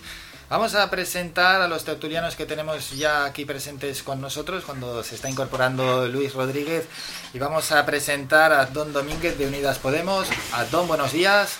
Buenos días Álvaro, muchas gracias por invitarme aquí y agradecido de estar con ustedes. Gracias por su presencia. A Pilar Mesa de Coalición Canaria. Pilar, buenos días. Buenos días. Y a Luis Rodríguez del Partido Popular. Luis, buenos días. Hola, buenos días Álvaro, encantado una vez más de estar aquí con ustedes. Encantados nosotros también. Decir que por el Partido Socialista Obrero Español íbamos a tener la presencia de Artemi Artiles. Él es concejal en Mogán, pero allí en Mogán pues han convocado un pleno de urgencia a ultimísima hora y Artemi pues no ha podido acudir a, la tertulia, no puede estar con nosotros, una auténtica pena. Sí que desde el Partido Socialista Obrero Español han intentado buscar un sustituto. Habitualmente la idea que tienen es que se vayan turnando entre Julio Ojeda de Santa Lucía y Artemio Artiles de Mogán, pero esta vez no ha podido acudir ninguno de los dos y bueno, pues en Mogán habrá que dejarles un recado, que no pongan plenos los viernes, aunque sean de urgencia. Que nos han dejado sin, sin el PSOE, que teníamos muchas ganas, porque además pues tiene mucho que, mucho que aportar sobre Eso significa que hay trabajo. los, los temas que vamos a tratar. El primer tema que hoy vamos a tratar es sobre el estado de alarma. Va a decaer, ¿no? El próximo 9 de mayo, el domingo, le vamos a preguntar a los tertulianos qué les parece esta medida, ¿no? Porque había partidos políticos que le pedían al propio gobierno que alargase este, este estado de alarma y ahora, bueno, pues cae la responsabilidad en las comunidades autónomas que tienen que pedir, por así decirlo, un aval al, tribu- al Tribunal Superior de Justicia de cada comunidad y luego esperar la respuesta que puede ser recurrida ante el Supremo. Preguntar por, por, por esa pregunta, ¿no? ¿Qué les parece la caída del estado de alarma? Y luego, ¿cuál debe ser la posición del Gobierno de Canarias, que ya la conocemos, que es continuar con todo igual y, por tanto, valorar, ¿no? Si esa posición del Gobierno canario os parece la más adecuada para continuar en, en estos, en estos tiempos. Vamos a comenzar por el orden habitual, así que, Adon, te damos turno de palabra. Muchas gracias Álvaro y bueno, para comenzar eh, con la primera pregunta, pues el gobierno ya lo ha dicho. Eh, que, nos parece la lo que nos parece la medida es lo que ha dicho el gobierno y que creemos que es lo lógico, que es mantener las medidas sanitarias, las medidas restrictivas eh, para contener la COVID. Y entendemos que, por ejemplo, eh, nosotros dentro de Canarias contamos con el marco jurídico necesario para, para poder mantener las medidas, para poder mantener, por ejemplo, el aforo limitado, para poder mantener eh, la restricción horaria. Eh, así, que, así que a título personal Podemos entiende que, que sí, que, que hay que mantener esta línea y que es la mejor línea de trabajo para no solo para Gran Canaria, sino para todo nuestro archipiélago. Pilar Mesa, de Coalición Canaria. Bueno, pues eh, entendemos que, que, una vez más el gobierno de España pues demuestra que no ha tenido una hoja de ruta porque lo que no se puede hacer es que tengamos una fecha de tope que va a ser el 9 de mayo y la gente sienta que estamos en un limbo ahora mismo esperando a lo que pase eh, a partir del 9 de mayo porque bueno ayer tuvimos ayer oímos al presidente del gobierno de Canarias diciendo que en principio se van a mantener las restricciones como hasta ahora, pero hay que esperar al aval del Tribunal Superior de Justicia de Canarias, que en parte, bueno, eso da un poco de tranquilidad a, que, a los ciudadanos, pero seguimos un poco en, el, en ese limbo. ¿Qué le parece a Luis Rodríguez del Partido Popular? Bueno, es una, una muestra más del sin saber del, del gobierno central y, y, está claro que ha dejado en manos de las comunidades autónomas competencias que no son de, de su ámbito. Eh, el gobierno de Canarias eh, tiene que tomar una serie de medidas y esas medidas van a ser adaptadas eh, a través de los tribunales superiores de justicia, en este caso en el de Canarias. Y es absurdo, es decir, ya los tribunales superiores de justicia ya han advertido que ellos no tienen competencia, es decir, el poder ejecutivo delega sus propias funciones en el poder judicial y el poder legislativo se queda sin, sin saber absolutamente nada. Entonces es una muestra del desastre y que además ya llevamos un año, más de un año con la pandemia. Siempre lo he dicho que esta situación es complicadísima, es muy difícil de gestionar, pero lo que no se puede decir es me lavo las manos y que sean ahora las comunidades autónomas quien gestionen algo que no tienen las competencias. Y sobre todo los tribunales superiores de justicia de las distintas eh, comunidades autónomas de, han dicho que ellos no pueden hacer limitaciones en derechos fundamentales, no tienen competencias para hacer ese tipo de cosas. De ayer ya vimos el primer problema. El gobierno vasco ha tomado una serie de medidas que el Tribunal Superior de Justicia del País Vasco ha dicho que no es competente para resolver esas medidas. Entonces vamos a tener 17 tribunales con 17 teorías, 17 doctrinas y vamos a ver quién unifica esto porque el que las tiene que coger es el gobierno central del Partido Socialista y Unidas Podemos y no lo va a hacer. Y evidentemente el gobierno de Canarias mm, va a seguir con unas medidas que no van a servir de nada porque son limitaciones de derechos fundamentales que no tiene competencia y no puedan pararse ni siquiera en los, en los órganos judiciales. Lo primero que puedo decir en respuesta al compañero del PP es que estamos en Canarias, no en el País Vasco. Eh, el País Vasco nos queda lejos, nos queda lejos. Y yo creo que tenemos que centrarnos aquí, en el ahora, en el archipiélago. Y lo segundo que puedo decir es que a los dos compañeros de coalición y de PP eh, que creo que es muy aventurado el decir que estamos en un descontrol, en un descalabro y que el gobierno central no, no, está cumpliendo con sus funciones cuando es todo lo contrario. A ver, les tengo que recordar que estamos en un sistema descentralizado, como por ejemplo el alemán. Yo personalmente, personalmente no creo que al sistema alemán, que al sistema alemán se le estén echando las mismas piedras por sus actuaciones al gobierno que al sistema y al gobierno español lo que no podemos permitir y lo que no podemos eh, querer o buscar es que, coño, esto sea como un coto privado en el que el gobierno central toma todas las decisiones y las comunidades autónomas callamos. Eso no es así. Estamos en un sistema descentralizado, ya lo he dicho. Y estas medidas tomadas por el gobierno central están encaminadas justamente a respetar eso, este sistema que nos hemos dado los españoles a nosotros mismos. Eh, así que yo no veo, yo no veo dónde se cimentan ustedes, eh, Coalición Canarias y PP, para decir, eh, para decir eso. Cuando por otra parte, por ejemplo, el PP mismamente, en su momento, dijo que el estado de alarma, implantarlo en España, pues que menos que era un golpe de Estado encubierto, menos que, vaya usted a saber, que, que era traer la dictadura eh, venezolana chavista a nuestro país y ahora se jalan de los pelos. Me gustaría que me trajeras esas declaraciones. Y ahora me jalan... No, no, no, se las tengo que traer yo, si es que están, están en los periódicos, pues, están... Me las traes y, yo, y no, me, las se las tengo que traer. Me las pues yo no las he visto. Pídaselas a Casado, pídaselas a Casado cuando votaron en contra cuando votaron en contra del estado de alarma. Qué poca memoria. Poca memoria la que tendrán ustedes, que siempre están en contra de ayudar al pueblo, que siempre están en contra de las medidas sociales y de las medidas para proteger al pueblo. Ustedes saben a quiénes quieren proteger. O sea, ustedes son los únicos que protegen al pueblo, es decir, nosotros no protegemos No, al siempre pueblo, les, siempre les hemos... No tergiverse mis palabras. es lo que están no tergiverse eh, mis utiliza palabras. la palabra pueblo no tergiverse mis palabras. El pueblo son 45 millones de personas. 45 no millones de personas, incluidos usted, no hable- incluido yo. no hable de todo, Nosotros les hemos invitado a sumarle, a que se sumen al proyecto común para proteger la salud de todas las personas. Les hemos invitado y nunca han querido sumarse. Nunca. Ahora, ahora te lo recordaré. Nunca. No, no, usted no me tiene que recordar nada Ahora porque... se lo recordaré. Me, Bueno, me está dando datos que yo te puedo recordar la- si considero oportuno. Es que, creo que, creo que el debate, creo que el debate Maldita político está muy bien. El debate político está muy bien. Es un debate Pero creo, de creo que debería bajar usted el, el tono porque yo no le estoy faltando al respeto. ¿En qué momento le Entonces, entonces respeto? yo le estoy diciendo No, a no, usted. no, un momento. Perdón, ¿me deja terminar? En- terminar a, a Luis. En, en todo momento le estoy Don. le estoy diciendo que si me puede traer los datos y me dice que yo no los tengo que ver, que lo busque en el periódico. En todo No momento, porque eso. le he dicho, yo no he visto esos datos que usted está diciendo. En todo momento habla usted de No pueblo como si el alegatos de pueblo su partido. ¿me Deje- permite? deja hablar. En todo momento usted habla de pueblo como si el pueblo fuera usted única y exclusivamente lo representara usted y su partido. mentira. Es decir, el pueblo somos todos, ¿de acuerdo? Exactamente, Y está representado afortunadamente por multitud de, Exactamente. de- de partidos políticos en el Congreso de los Diputados, que es donde reside la soberanía nacional. Exactamente. Vale.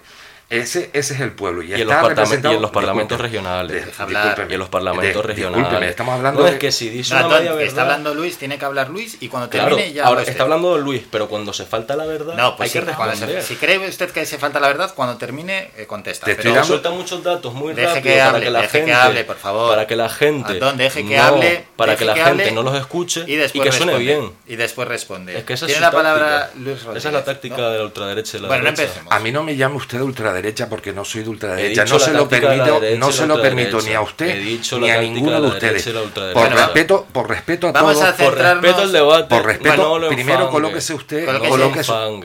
Estoy enfangando, es lo colóquese bien la mascarilla y vamos a continuar hablando del estado de alarma. Sí, perdón, la mascarilla se baja sola porque estamos hablando y, y no por acción mía. Vale, Yo no hay palabra para Luis no Rodríguez. tengo, no tengo, siempre tengo una repuesto por si la necesitas. Aquí la tienes. Eh, se Por la si acaba- la se necesitas. Se la acaba de sacar de aquí del bolsillo. Bueno, vamos al estado de alarma. Ahora vamos a hablar sin de la ningún- mascarilla. Sin ningún tipo de seguridad y me la quiere dar para que me la ponga. No se preocupe, mire, no pasa nada. He sido Pero es intentado que es ser amable con usted. don Vale, Luis. perdón. eh, Claro, he intentado sé- ser amable con y usted, yo lo- pero y tampoco. Muchas gracias, agradezco el que se Vamos con le el. pido- con- le vamos a le ver pido que la gente quiere escuchar su opinión sobre el estado sí, de alarma. Mire, el estado de alarma es una competencia exclusiva del Estado, no es una competencia exclusiva de las comunidades No estamos hablando de eso. Eh, Antón, eh, tiene que hablar. Deja que, deje que hable. Mm, Yo solamente le pido que me deje seguir mi línea argumental y usted si no está de acuerdo me parece estupendo, es decir, si no tenemos por qué estar de acuerdo. El estado de alarma es una competencia exclusiva del Estado y es el Estado a través del Parlamento regional, el, Congreso de los Diputados, quien declara el estado de alarma a petición del gobierno. Punto uno. Punto dos. El Partido Popular ha aprobado todos los, los estados de alarma menos el último, ¿de acuerdo? menos el último. El Partido Popular ha procurado incluso llevar una propuesta legislativa que era una ley de pandemia. Fíjese que fue rechazada por Unidas Podemos y por el Partido Socialista. ¿Y sabe quién estaba a favor de la propuesta del Partido Popular? Que nos aleja muchísimo ideológicamente. Uno de sus socios de gobierno en algunos lugares, Bildu estaba completamente de acuerdo con la ley de pandemia, porque el Estado, el gobierno central, ha dejado en pañales a las comunidades autónomas, porque no tiene competencias para limitar derechos fundamentales, porque los derechos fundamentales se regulan por leyes orgánicas, y las leyes orgánicas solamente, solamente las dicta el, el Congreso de los Diputados. No tiene competencia las comunidades autónomas. Y usted además ha dicho algo que estamos en un estado descentralizado y tiene usted razón, pero no se olvide que el poder judicial no lo regulan las comunidades autónomas. Las leyes emanan del Parlamento, del Congreso de los Diputados y los, eh, las comunidades, los tribunales de justicia que existen en las distintas comunidades autónomas se basan en las leyes que salen del Parlamento, con lo cual no pretenda usted decir o por lo menos es lo que me ha dado a entender a mí, que a lo mejor me estoy equivocando, y usted me corregirá si puede ser, es que estamos en un Estado centralizado y resulta que el Poder Judicial también está descentralizado. Es decir, no sigue las normas que mandan del Estado. Entonces, el Poder Judicial es un órgano independiente, división de poderes, y el Poder Legislativo y el Poder Ejecutivo no puede, sobre todo en el Ejecutivo en este caso, no puede delegar competencias que no le competen a los tribunales de justicia de las comunidades autónomas. Y ya lo han dicho, es que no es competencia nuestra. Y los, y los tribunales superiores de justicia de las distintas comunidades autónomas no pueden parar cuestiones de ámbito de derechos fundamentales, nada más. No me refiero a eso. Por eso digo que el Estado ha dejado nuevamente en pañales a las comunidades autónomas, porque están permitiendo que hagan cosas que no tienen competencia.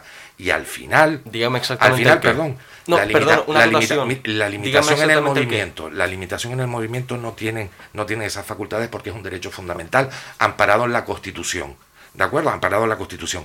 Y la Ley General de Sanidad Pública tampoco ampara que las comunidades autónomas lo hagan, porque es un ámbito competencial del Estado. Entonces, las comunidades autónomas se van a ver con ese problema, que le van a tener que pedir a los tribunales superiores de justicia amparo para hacer limitaciones y cada comunidad autónoma, perdón, cada Tribunal Superior de Justicia puede tener una doctrina diferente. Y ese es el problema, que lo que ha sucedido en el País Vasco podrá suceder en Canarias y eh, en Galicia podrán decir a lo mejor el Tribunal Superior de Justicia de Galicia una cosa diferente. Entonces, no confundamos, es decir, al final esto es un Estado y el Estado tiene las competencias en el estado de alarma, única y exclusivamente. Si alguien quiere dejar un matiz sobre el asunto brevemente, sí. Eh, yo quería comentar que realmente lo que dije al principio, es decir, el, la situación es, ¿por qué se quita el estado de alarma el 9 de mayo? ¿Ha habido una mejora en la pandemia? Porque ahora mismo hay una carrera entre la vacunación, puede haber una carrera entre la vacunación y el repunte, si se quita el estado de alarma, si se quitan ciertas restricciones. Entonces, esto quiere decir que vamos siempre, pues eh, viene el problema y luego buscamos una solución. Entonces, no se han buscado unas nuevas estrategias para lo que pueda pasar y tendremos que esperar, como dice Luis, pues lo que se diga y en este caso creo que va a ser el Tribunal Superior, superior no, el Tribunal Supremo, el que diga la última palabra. ¿Puedo contestar? Gracias, Álvaro. Lo primero que voy a decirle es que, mire, don Luis, eh, con todo el respeto, no me tiene usted que explicar a mí la división de poderes a título personal, porque mire, yo, entre otras cosas, soy estudiante de Derecho. Y la pirámide de Kelsen, le aseguro que me la he empollado una y otra vez para los exámenes de teoría del derecho, de derecho constitucional, etcétera, etcétera, etcétera. Y un apunte antes de, de contestarle a las otras cuestiones. Usted me dice que el Estado con, que el Estado constitucional, el Estado descentralizado, patatín, patatán. Yo le digo una cosa, muy sencilla. Eh, para hablar en específico de las funciones de comunidades autónomas o de Estado central, sencillo, las comunidades autónomas pueden pueden adoptar, y usted lo sabe y su partido lo saben porque en su partido, una cosa no, pero oye, gente preparada e inteligente hay. Otra cosa es que no quieran decirlo para intentar que la gente pues se lleve a error o no. Pero las pirámides, las comunidades autónomas pueden adoptar o no, ahí está la cuestión, o no, pueden adoptar o no. No es que no puedan de plano, es que pueden o no adoptar ciertas eh, funciones eh, si así lo desean. Y no lo digo yo, lo dice nuestra Carta Magna. Y las eh, funciones que no se arroguen las comunidades autónomas, pues por defecto las coge el Estado central. Y bueno, yo respondiendo a su pregunta, respondiendo a su pregunta. Mire, eh, yo lo que le he dicho, yo lo que le he dicho es que el pueblo, la gente, 45 millones de personas, sus votantes, sus votantes, sus votantes de Coalición Canaria, del PSOE que aquí no se encuentra, pero está en la coalición de gobierno, y nuestras votantes, y todos los votantes del arco parlamentario tienen el mismo derecho a que su voz sea escuchada. Por favor, se lo pido, don Luis, ya a título personal, esta es la primera vez que nos vemos. Pero no me, no me tergiverse lo que digo. Yo no he dicho que ustedes no representan a la gente, ni mucho menos. Bueno, hay que centrarse en la temática, no empecemos... Bueno, eh, pero ¿y por qué él no se lo dice, Álvaro? Porque él se ha centrado en la temática. No se ha centrado en la sí, temática. se ha centrado. Se va- Cuando ha se tenido va- el turno de palabras, se se, va a ha centrado. Euskadi, se va a Euskadi, se va a Galicia. se puede eso es poner- centrarse en la temática. Por Álvaro. supuesto, estamos hablando del estado de alarma que atañe a todo se el pone a país. tergiversar lo que yo digo. Y eso es centrarse en la temática. Él se ha centrado en la temática y se puede poner ejemplo. mi Y usted se ha centrado en. Alemania. Y usted Yo me- ha dado un dato de Alemania. No, Él yo- ha dado un dato del País Vasco Yo y he, usted conte- de he Alemania. contextualizado. Yo he dicho que nuestro Estado descentralizado Hmm. no se ataca de la misma forma que se ataca, porque es que nunca he visto que haya, se, se haya atacado Y- al Estado y descentralizado ha alemán. puesto un dato de, de Euskadi y ya está. Y usted ha puesto Pero un es que dato no de tiene el Alemania. mismo peso y usted lo sabe, Álvaro. que no tiene quien valora el peso que tiene aquí. Álvaro, a día lo de hoy lo sabemos. Sabemos que Euskadi, Galicia, esas comunidades autónomas son utilizadas como armas arro- arrojadizas sistemáticamente por el PP, porque saben que ahí no tienen caladero de votos. ¿Puedo Y la- incidir en una cosa? No, Eh, un momento, no he terminado, no he terminado, don Luis. Y solo Terminamos en ese medio minuto, termina Luis y nos vamos a publicidad. Solo quiero, solo quiero recalcar la diferencia que se da de trato a ciertos tertulianos. Solo quiero recalcar eso. Y luego, eh, quiero volver al tema, porque a mí lo que me importa pero son si no estamos dando diferencias, lo que estoy intentando No hacer es que nos, no, que nos centremos en el tema. Pues eso es lo que estoy intentando volver. Pero es que yo lo que no puedo decir es que se deje una media verdad como si fuera... eh, Vamos al tema, Don. Una lapa ahí. Es que, no, yo tengo que conte- contextualizar esto. Vamos al tema. Y claro, yo voy al tema. Pero es que lo que no, yo no puedo dejar es que se deje una media verdad o una mentira en el tablero y no responder a ello. Contesta y termina Luis Ok. en un minuto y vamos a Voy a volver al tema. Voy a volver al tema. El ritmo de vacunación, por ejemplo, creo que eso nos importa a todos, porque todos tenemos familiares de la tercera edad, todos tenemos gente que tiene asma o eh, problemas cardiorrespiratorios, y yo voy a dar un dato objetivo, porque los datos, por suerte, son objetivos, y en eso estaremos de acuerdo. Estaremos de acuerdo, ¿no? Que los Depende datos de lo son objetivos. decir. Depende. Coño, son datos De sanos no fue objetivo. son datos objetivos, bueno, y la cloaca de interior tampoco.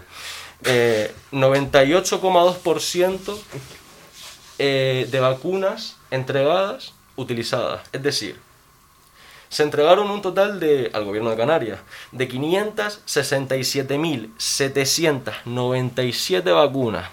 ¿Y cuántas se administraron? Pues yo se lo digo, 557.576 vacunas, es decir, el 98,2%. ¿El ritmo de vacunación es el óptimo? Personalmente yo le digo, no, no es el óptimo. ¿Podemos llegar al óptimo? Sí.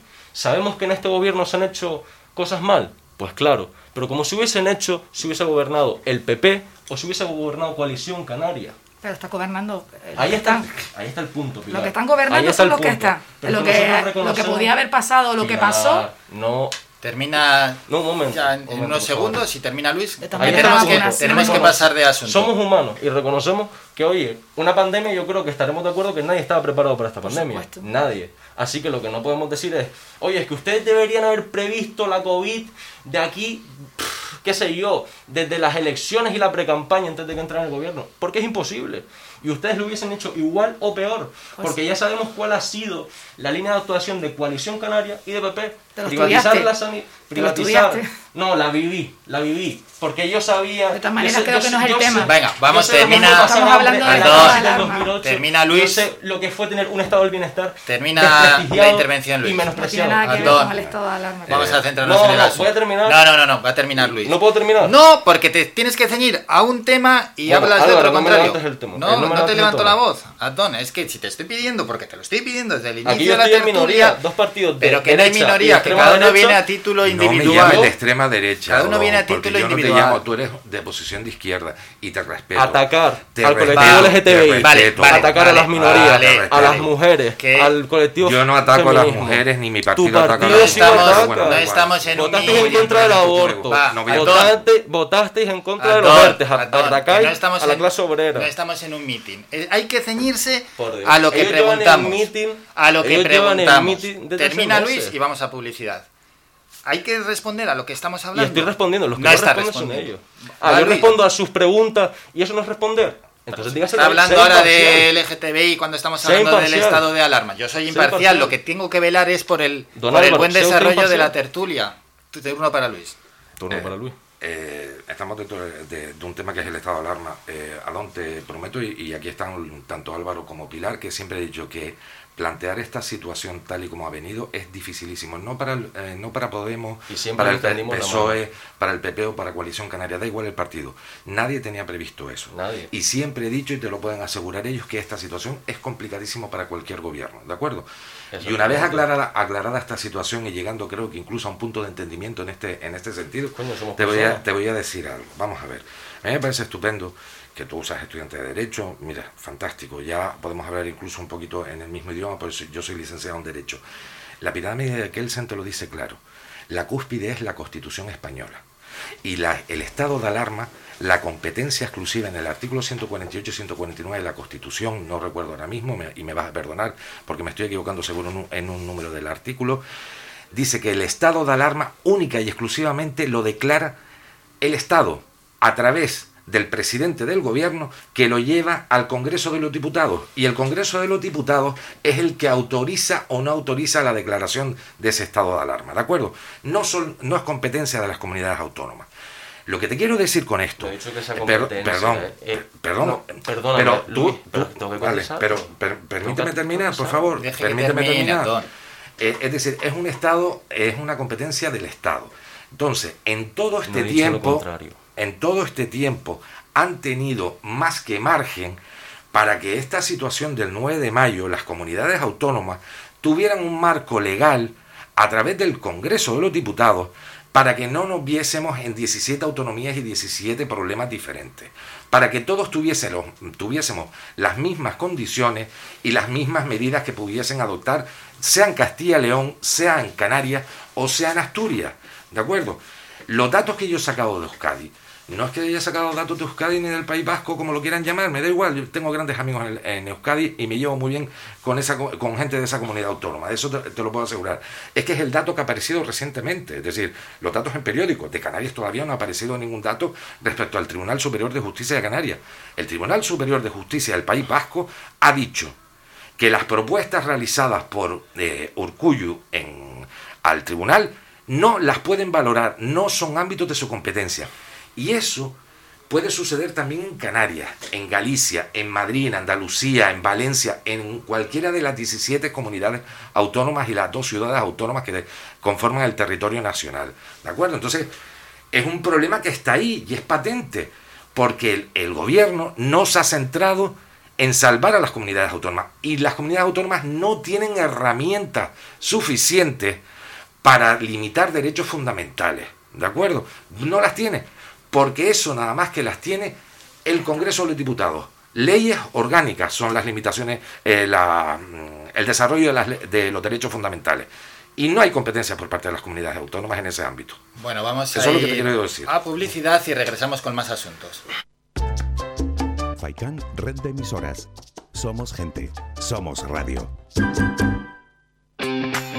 Bingo Avenida, Bingo Triana, Bingo Gran París, Bingo La Ciel y Bingo Arucas han reabierto ya sus puertas con mayores premios y primas especiales.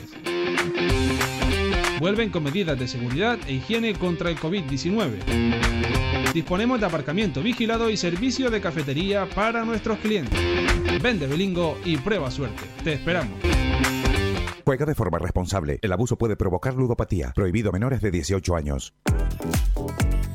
A cualquier hora y para cualquier problema, llegan los coches amarillos. Llega Desatascos Jumbo 928 230265. Desatascos domésticos industriales y de redes ayuntamientos. Vaciado de pozos, achique de agua, aljibes o por lluvias. Tratamiento de legionela. Trabajos en todo tipo de embarcaciones. 638 748 731. Limpiezas de choque y localización de arquetas ocultas. Más de 34 años sin descanso. 24 horas sin excepción. 928 230265. Pioneros en limpieza de estanques y redes heredades de agua. No contrate intermediarios. Llámenos directo y ahorre tiempo y dinero. 638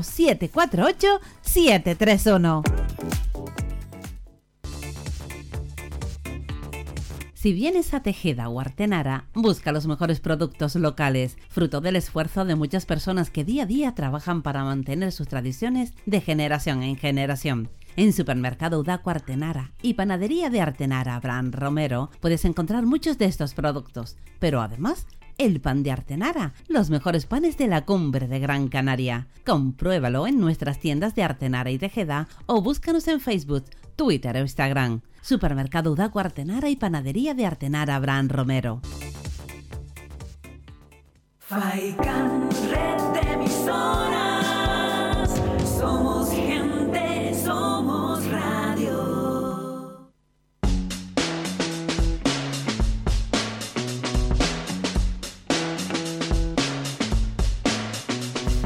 Siguiente tema de la tertulia son los datos del paro que salieron este pasado miércoles. Esos datos del paro que habitualmente se conocen los martes y aparecieron este pasado miércoles. Y tenemos los siguientes, los vamos a explicar antes de ir con el análisis de los tertulianos. La primera persona que hablará es Pilar Mesa. En cuanto al dato mensual, en Canarias se ha registrado un aumento de 1.873 parados, abril, con respecto a marzo y el número de parados registrados en las oficinas de los servicios públicos de empleo en Canarias ha alcanzado los 282.250 desempleados a final de abril, después de que se haya incrementado en 27.542 personas con respecto al mismo mes de 2020. Experimenta una subida porcentual del 10,80%, sin olvidar a lo que hay que sumar los ERTE. En España, el número de parados descendió en abril en 39.000. Hay un total de registrados en las oficinas del INEN de 3.910.600 personas y las personas que están en ERTE en el ámbito estatal son 638.300 trabajadores. La variación anual hay 80.000 desempleados más en España. Esos son los datos que tenemos del paro. Pilar, ¿qué le parecen? Pues son unos datos que dan, dan miedo, porque como sigamos en esta situación, pues no sé dónde vamos a llegar, porque precisamente en ese dato no están incluidos los ERTES, entonces a ver qué va a pasar de aquí al 30 de septiembre cuando en ese número de si se va a aumentar con ese número, porque ahora mismo hay 86.000 personas en ERTE que no están incluidos en ese número que acabas de comentar. En ese aspecto seguimos, seguimos en que no hay muchas políticas de empleo claras, no hay políticas de empleo juvenil y, nada, seguimos con, con, que muchas veces las administraciones locales están haciendo de tripas corazón para poder llegar a la ciudadanía, porque ahí lo vemos con la ayuda de, con el tema en servicios sociales o en violencia de género, así que vamos a ver cómo va solucionando esto, pero vamos a ver en septiembre. Luis Rodríguez, ¿qué análisis hace de los datos del paro? Eh, bueno, eh, la situación es complicada, eh, la situación en sí misma, pero sí es verdad que lo que llama poderosamente la atención que mientras en toda España está bajando los datos del paro, en Canarias siguen subiendo. Somos la comunidad autónoma con mayor número de ERTES en, en relación a la población. Eh, no baja el paro y estamos hablando que empieza la, temporada relativamente turística, ya termina la fuerte, que sería de Canarias, que es la de invierno, que siempre he dicho, pero es curioso que esté subiendo el paro, porque estamos comparando datos con el año pasado, con el mismo mes del año pasado. Entonces estábamos en abril del año pasado, realmente estábamos en una situación de cierre absoluto de todo nuestro país, es decir, no solamente de la comunidad autónoma de Canarias, y sorprende enormemente ese ascenso del paro. Yo pensé que iban a ser datos y espero que, mejoren por, la salud de todo el mundo, que todo el mundo pueda tener su trabajo, eh, sus condiciones laborales y que puedan acceder al mercado laboral. Y no nos olvidemos, es que es decir, Canarias es la eh, comunidad autónoma con mayor número de ERTE de toda España en relación a la población que tiene. Eh, y lo dije el otro día también, cuando, estábamos hablando de la valoración del Partido Socialista de Ángel Víctor Torres, eh, con estos datos mm, me parece increíble que Ángel Víctor Torres pueda llegar a ser el, presidente de, las comunidades autónomas mejor valoradas de toda España por su población. Es decir, es que no ha habido una gestión adecuada por parte del gobierno de Canarias en estos datos él hizo en el Estado de la Nacionalidad Canaria un brindis al sol, vamos a, diversificar la economía. No, no. Eh, medidas concretas y hechos concretos. Adopte ya usted las medidas que para eso es el, presidente del gobierno de Canarias en los ámbitos competenciales que a usted le corresponden. Entonces no, no son datos para, para tener la tranquilidad de, de un futuro muy prometedor. Eh, con independencia que vamos a ver si ahora en el verano podemos mejorar un poco con los datos de vacunación, si se amplían o no se amplían, y esto podemos salir por ahí. ¿Qué le parecen a Don estos datos del paro? Eh, pues malos, la verdad. Es ¿qué más podemos decir? Estamos en mitad de una pandemia mundial por la COVID y yo creo que estos datos del paro que son catastróficos vienen de la mano de esa pandemia. Y más allá, pues responder a las dos a las dos cuestiones, perdón, que plantean la compañera de coalición y el compañero del PP. Por una parte, eh, no podemos incluir los datos de los ERTE porque no son paro, ya lo decía la, la ministra y la vicepresidenta a día de hoy, Yolanda Díaz, que los ERTE no son paro. Yo no he dicho que estén incluidos, he dicho que No, puede que se incluyan en septiembre. No se Si tienen esos ERTE-. No, cuando ya no estén en el ERTE. Claro, cuando estén dicho ahora, ERTE, ahora no. Cuando, es que ahí está el punto. Nosotros, nosotras, Claro ahora Ya no se pueden incluir, por supuesto. nosotros ya planteamos en su momento que el ERTE iba de la mano con una condición. No se puede echar a los trabajadores. Si sacas a tu trabajador del ERTE, es para devolverle su empleo. Así que, Pilar, yo te digo, no podemos incluir y no vamos a incluir los datos de los ERTE en el paro, en septiembre tampoco, porque justamente no se puede, no son parados. Hay una cosa firmada, que es, nosotros les damos el ERTE a las empresas, pero ustedes tienen la obligación de re, Y si la empresa cierra, ¿qué hace? Pilar, es que eso es lo que le ha pasado a muchas empresas. bueno, pues, pero es que no es culpa del Es una gobierno. opción, pero es que esa opción va a Pilar, pasar. Ahí está el punto, pero no eso es es lo que culpa voy, del no- gobierno. Es que no pasa solo en España. Eh, yo tengo el privilegio de tener una familia en todo el mundo eh, y todos me lo dicen. Pasa aquí, pasa en Argentina, que es donde es mi familia, en México, que también es donde reside mi familia, pasa en Croacia, pasa en Italia y pasa en la mayoría de Europa. Luego, otra cuestión, la que planteaba Luis, el compañero del PP, eh, es la única región eh, del panorama nacional español donde crece el paro. A mí me gustaría hacer dos apuntes que a mí personalmente, eh, por la conexión que tengo personal con esas dos islas, pues me hace muy feliz. Y es que en dos islas baja el paro, por suerte. Ojalá fueran todas, y estamos trabajando para que así sea. En dos islas baja el paro. En el Hierro y La Gomera bajan respectivamente un 5,5% y un 1,1%. Y ojalá fueran todas, en toda la en todo el conjunto del archipiélago. Luego, eh, comenta Pilar que no hay medidas para paliar esta situación. Comentabas. Sí, lo que he dicho es que no ¿Cómo? hay políticas de empleo juvenil ahora mismo. Pues mira, justamente, De desde... hecho, no se nombró ni siquiera el- el- a los jóvenes en el... Justamente en para contestarte, para contestarte con eso. Eh, a día de hoy, nosotros desde nuestro papel humilde, porque es que nosotros tenemos un papel muy humilde en el gobierno eh, regional, lo que estamos haciendo desde la Consejería de Derechos Sociales, y justamente también tiene incluida la Consejería de Derechos Sociales Juventud, eh, la compañera Noemí Santana, por ejemplo, la PSI. La PSI, el ingreso mínimo vital a nivel nacional. eh, por ejemplo, un dato. eh, hace tres semanas ya salía que Hacienda había citado a las comunidades autónomas para firmar los acuerdos para las ayudas directas para empresas y para para autónomos, perdona que el lapso, para empresas y para autónomos. Así que medidas sí hay, pero es que es lo que digo. Cogiendo el testigo de lo que dije antes, estamos en un sistema descentralizado en el que todos arrimamos la mano. Entonces, el gobierno, el gobierno central, el gobierno central, eh, el gobierno central eh, tiende la mano y dice, tenemos estas ayudas, comunidades autónomas, ¿las cogéis?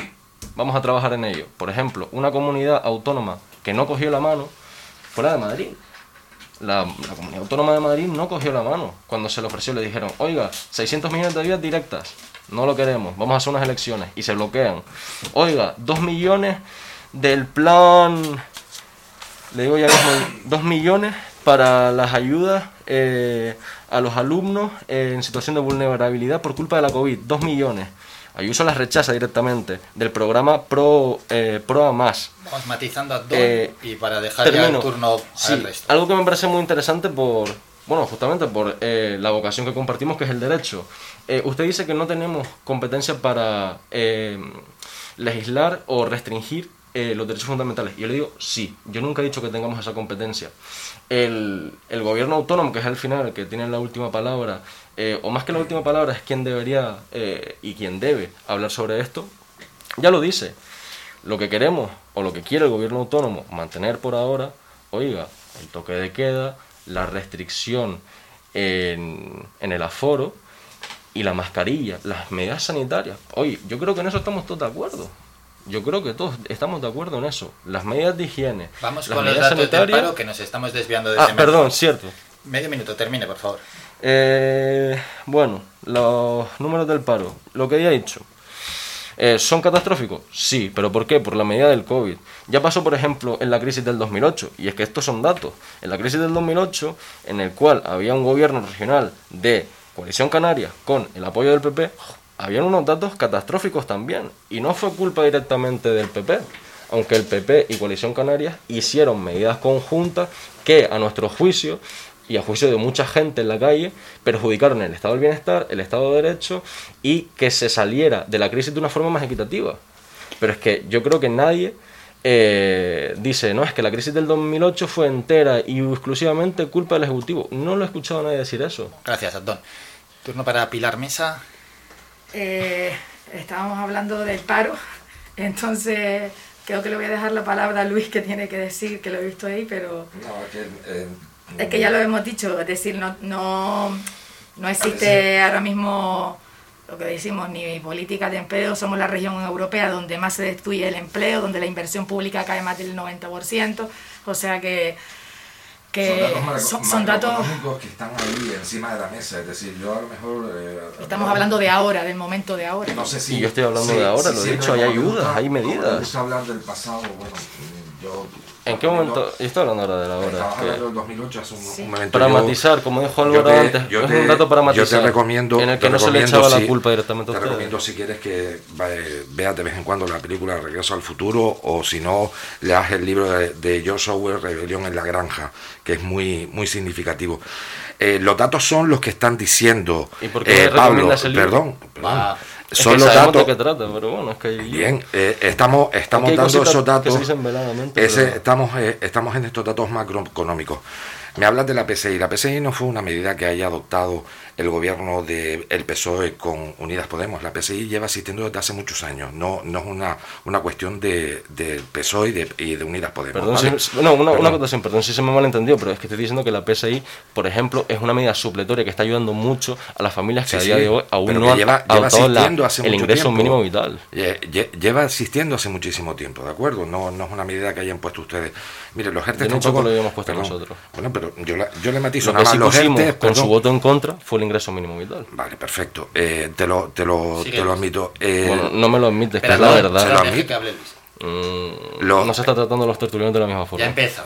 Sigue Luis. Los ERTE, los ERTE, mire, mm, algo bueno hicimos, creo yo, para ustedes, ¿no? Los ERTE, la creación de, de la figura de los ERTE, una, una figura jurídica creada en, en la reforma del mercado laboral en el gobierno de Mariano Rajoy, a pesar de que su vicepresidente y su ministra de Trabajo, eh, actual vicepresidenta Yolanda Díaz, no ha hecho sino decir que los ERTE somos la envidia de Europa, gracias a que la creó el Partido Popular. Y es que somos que la lo de hicimos, perdón, gracias a una figura jurídica creada por el Partido Popular, que nunca han tenido por menos decir, oye, menos mal que se, creó esta figura en su momento, que no fue creada para esta situación, para, sino para otras situaciones excepcionales en ámbito de, de la industria o del sector turístico o cualquier otro ámbito industrial. Lo que quiero decir con, con todo esto es que los datos no son buenos para Canarias. Y lo está diciendo la compañera Pilar. Es decir, es que nos estamos a- eh, ciñendo a unos datos en relación con los datos del mes de abril del año pasado. Y el mes de abril del año pasado estaba todo cerrado. Todo. Eh, tenemos un poquito más de, de aperturismo en todos los ámbitos y los datos no mejoran. Entonces, yo esperaba unos datos mucho mejores. Esperaba y lo deseaba. Todo. Que fueran unos datos mejores. Todos lo deseábamos. Porque, mm, bueno, hace un año mm, miramos a la autopista y era un coche por minuto. Hoy en día la autopista por lo menos se ve algo más de movimiento. ¿De acuerdo? Y, y te voy a decir una cosa. Antes me, me comentabas que yo no sé por qué sacaba un dato del País Vasco. Yo lo saqué porque fue lo que salió en prensa y te lo, te lo expliqué y creo que ha quedado aclarado. Eh, Yo no dije saca- que no sabía por qué no me sacabas saca- un dato del País Vasco. Te dice que, bueno, Me sacas ahora los datos, los datos de Madrid. No te preocupes que en, el debate vamos a hablar de Madrid a última hora. Mire, Madrid no ha dicho no a las ayudas. Es que las ayudas todavía de Europa no han llegado. Las ayudas no han llegado. Y los, lo que están enviando desde el gobierno central por parte de Unidas Podemos y del PSOE no ha sido aprobado todavía por la Unión Europea para que esos 144 mil millones de euros que nos han prometido vengan de Europa. Que te recuerdo, Abdón, que de esos 144.000, 77.000 hay que devolver. Los otros son a fondo perdido, pero no son íntegramente a fondo perdido por parte de la Unión Europea. Y eso va a salir del bolsillo del ciudadano. Y eso quiero que lo tengas muy claro. Y las medidas que ustedes están poniendo en el gobierno central a través de la reforma de las pensiones, que parece que eso éramos nosotros los únicos, es que ustedes están aprobando una reforma de las pensiones que nadie, con un oscurantismo tremendo, tremendo. Y eso también ustedes lo tienen que poner encima de la mesa. Y los datos del desempleo hay que mejorarlos. Y espero que se adopten las medidas, como hablaba eh, Pilar, para que esto mejore, porque esto no mejora por ahora. Para cerrar este tema y irnos a publicidad, muy concreto, Altón. Yo, Pilar. No, usted, si quiere Vale. ya matizar el Eh, tema, pero sí. tiene que ser muy Para concreto. matizar el tema, yo lo que voy a decir está, pues mire, concretamente, eh, todos estamos de acuerdo en que tenemos que salir de esta pandemia, pero la cuestión no es que tengamos que salir, es cómo vamos a salir. Nosotros y nosotras queremos salir con el estado del bienestar reforzado, no menospreciado como se hizo en 2008 por parte del Ejecutivo del PP o por parte del Ejecutivo de Coalición Canaria en nuestra región. El no, 2008 don Luis, por favor. el don PSOE, Luis. La no crisis del estábamos 2008 es un nombre, la crisis del 2008 es un nombre, no estoy diciendo que fuera en el 2008 exactamente, la crisis del 2008 no acabó en 2008, empezó. No, perdone. Pero cuando empezó a gobernar el Perdone, Partido Popular, perdone. No, no me tergiverse. Yo le he dicho la crisis del 2008, es el nombre. Vamos, No estoy- concreción, que tenemos que ir a publicidad y hay que cambiar Bueno, lo que le digo, nosotros queremos salir de esta crisis con el estado del bienestar reforzado, sin dejar nadie atrás. Por eso estamos haciendo medidas sociales y medidas de cuidado, como por ejemplo en Las Palmas de Gran Canaria, que hace poco hemos sacado, gracias al trabajo de Javier Doreste, un lote de vivienda pública para 244 personas. Para 244 familias, perdón. Luego, ¿qué decirles también? Que en Santa Cruz de Tenerife, por ejemplo, eh, ha aumentado un 40% las peticiones del ingreso mínimo vital, del cual usted, del cual el PP, por ejemplo, votó en contra del ingreso mínimo vital. Y el ingreso mínimo vital es, es que justamente, válgame la redundancia, es vital para poder salir bien de esta crisis, para que salgamos todos y todas. Hay gente a la que le va mejor y tiene que aportar un poquito más, un poquito más. Y no y una cosa, no tiene que aportar un poquito más porque en España somos muy malos y queramos subir los impuestos. No, sino para estar en la media de Europa. Es que Europa nos ha tirado de las orejas y nos ha dicho, señores, no están en la media europea, están por debajo. Los que más tienen no están aportando lo mismo que en el conjunto de la Unión Europea. Y tenemos que seguir todos y todas. Y sí hay medidas de empleo, sí hay medidas para contra, contraatacar a la COVID y al destrozo ingente que ha hecho la COVID en empleo y no solo en empleo, a nivel personal, en todas las materias, porque señores, el empleo es muy muy importante, pero las medidas sociales también, somos personas, sí, hay que trabajar, pero también hay que tratar la salud Gracias, mental. Antón. También Tenemos hay que irnos a tratar- publicidad y regresamos, he dicho un minuto, lleva tres, y regresamos ya para analizar los resultados de las elecciones madrileñas. Breve descanso y regresamos para hablar de política. Escuchas Faikan Red de Emisoras, Las Palmas 91.4. Somos gente, somos radio.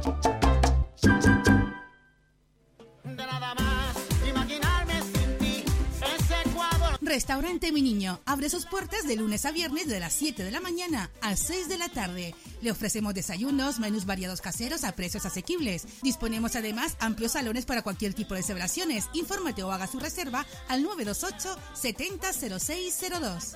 Restaurante Mi Niño. Visítanos, estamos en la calle Los Peregrinos, Polino Industrial, El Goro Telde. Parking gratuito y fácil conexión con la autopista Gran Canaria 1. Te esperamos en el restaurante Mi Niño.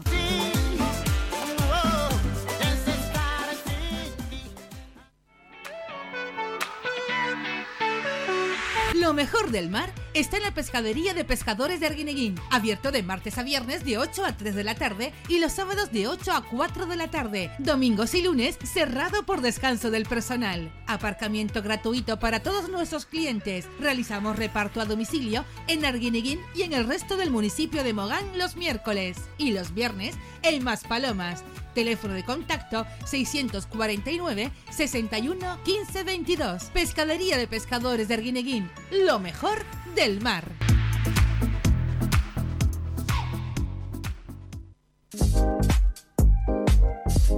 Viveros El Rosal, en Montaña Los Vélez Agüimes, dispone de plantas naturales para interior y exterior, además de una gran variedad en árboles. Puedes encontrar motivos decorativos traídos de todos los lugares del mundo para decorar tu casa, lugar de trabajo o jardín. Viveros El Rosal dispone de un equipo profesional y humano que te atenderá y aclarará todas tus dudas. Recuerda, en Montaña Los Vélez Agüimes, Viveros El Rosal, un placer para todos los sentidos.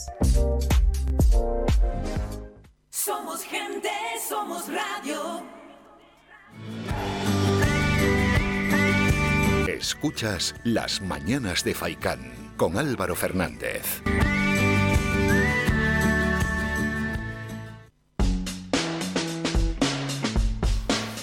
Tiempo ya para hablar de política. Vamos a analizar eh, los resultados de las elecciones madrileñas y lo que ello ha dejado. Los resultados han sido los siguientes de las últimas elecciones autonómicas del año 2019 a estas del 2021.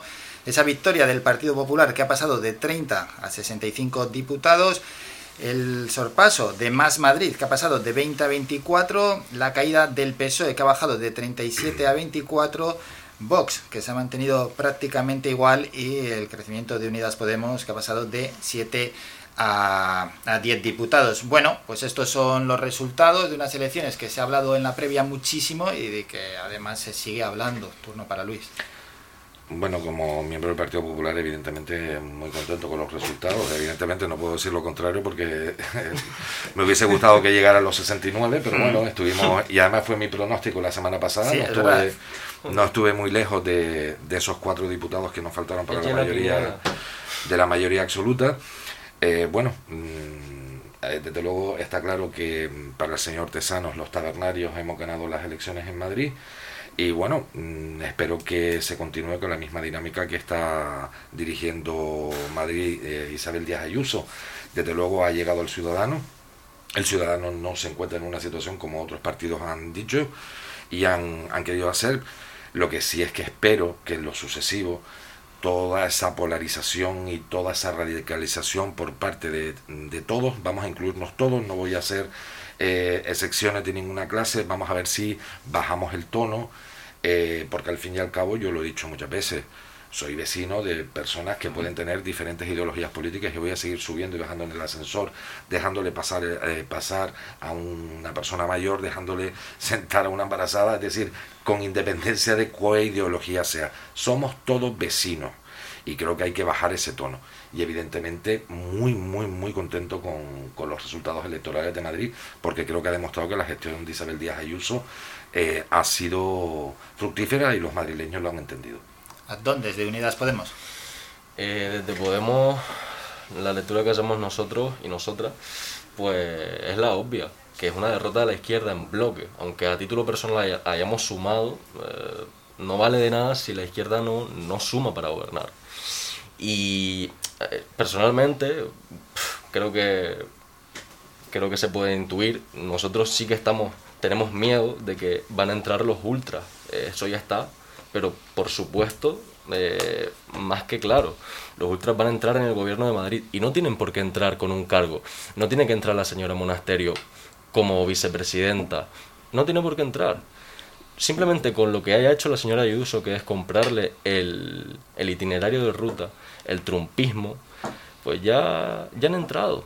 Y, y lo dicho, que por desgracia no, hemos sumado para gobernar. Y ahora solo nos queda esperar dos años que van a ser más de lo mismo. Eh, dice Luis que le gusta mucho el modelo de Madrid y yo le digo, le pregunto, le pregunto, ¿le gusta el modelo en el cual en su momento la Comunidad de Madrid fue la mayor comunidad autónoma con incidencia COVID de toda España, le gusta el modelo de la comunidad autónoma de Madrid insolidaria, eh, le gusta el modelo de la comunidad autónoma en la cual se abre un hospital sin puertas y sin quirófanos, le gusta un modelo de un modelo de comunidad autónoma en la cual se envía la carroza del orgullo LGTBI, se envía el orgullo al extrarradio porque molestan en el centro. Eh, porque al final es lo que usted dice, y yo recojo el testigo de lo que usted dijo al principio. El pueblo somos todos. Y el pueblo también son los LGTBI, somos los LGTBI, también somos las personas obreras, humildes, los que vamos en, o los que van en metro, aquí no tenemos, nosotros vamos en guagua, los que van en metro al trabajo y se aglomeran en la Comunidad de Madrid, en los metros, eh, porque, oye, puedes irte a trabajar y no pasa nada que tú te infectas en el metro, pero para que los de arriba sigan ganando sus miles y tú te ahogues pagando un alquiler ingentemente alto y que la señora Ayuso... Vamos a conocer... Un punto más. Sí, un punto más. Un segundito. Porque estamos analizando los resultados. Exacto. Y que la señora Ayuso dé ayudas del alquiler a rentas medias altas, es decir, a sus amiguitos y a los de abajo seguimos recibiendo que migas. Pilar, Bueno, que os pilla yo- un poco lejano, pero bueno, actores políticos sois. Sí, bueno, eh, primero que nada hay que felicitar a Ayuso, porque es la realidad, ha demostrado que su política es la que quieren los madrileños y ha sab- creo que desde mi punto de vista ha sabido escuchar a los ciudadanos. Y los ciudadanos han votado y han decidido. En este caso, pues creo que no que ha sabido llegar a la ciudadanía. Y y creo que el mensaje que, que ha dado pues el resto de partidos, esos que no, que no tienen vocación de servicio, estructura de trabajo, y donde se ha- que han venido a, enturbiar la, la política, donde, hay, donde ha habido esa confrontación, creo que eso no ha gustado a la ciudadanía y creo que lo han pagado de esta manera. Creo que no entiendo cuando se habla, como estaba diciendo Andón, eh, el caso del LGTBI, o sea, hay mucha gente de- que defiende, que, ¿sabes? que participan en el LGTBI y no tienen por qué ser de Unidas Podemos, es decir, que No. No, pero lo quiero decir que la ciudadanía lo es todo. Cuando gobiernas todo, tienes que gobernar para todos. efectivamente. Y claro que hay personas LGTBI Entonces- que están votando al PP y que forman parte del PP y son grandes personas. Exacto. Y, y jope, ahí está la cuestión. Si eres, creo que la si eres el ciudadanía gobierno, gobierna para todos. es la que es la que decide y en este caso pues ha decidido y creo que, que en este caso pues Ayuso los ha, escu- ha, escucha- ha estado ahí al lado. Y ya para terminar, quien ha decidido dejar la política es Pablo Iglesias, el líder de Podemos y uno de los fundadores de ese partido. Y ya para terminar, ¿no? porque si no nos vamos a ir muchísimo en el tiempo, quería pediros una valoración de esta decisión, de la decisión de dejar de Pablo Iglesias eh, la política y también pues qué os parece su figura y su trayectoria política. Si quieres empezar, ya que es representante de tu por partido. alusiones, por alusión.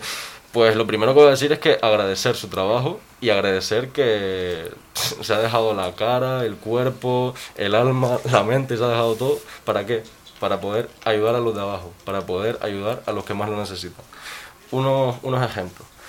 Llega Unidas Podemos, Podemos en su momento cuando íbamos sin confluencia, ahora que vamos con confluencia. Rompemos el bipartidismo.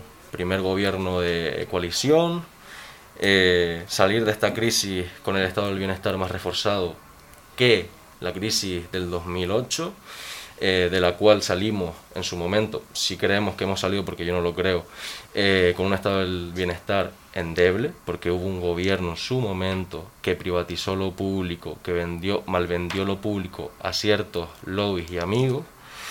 Luego, eh, Yolanda Díaz, eh, junto con Pablo y todo el equipo, Yone Belarra, todo, todo el equipo del gobierno eh, español, hacer un colchón, hacer un colchón, porque esa es la palabra, un colchón de seguridad para los trabajadores, como puede ser el ERTE. El ERTE es el claro exponente de este colchón y de que estamos pensando en la gente de abajo, estamos pensando en todos y en todas.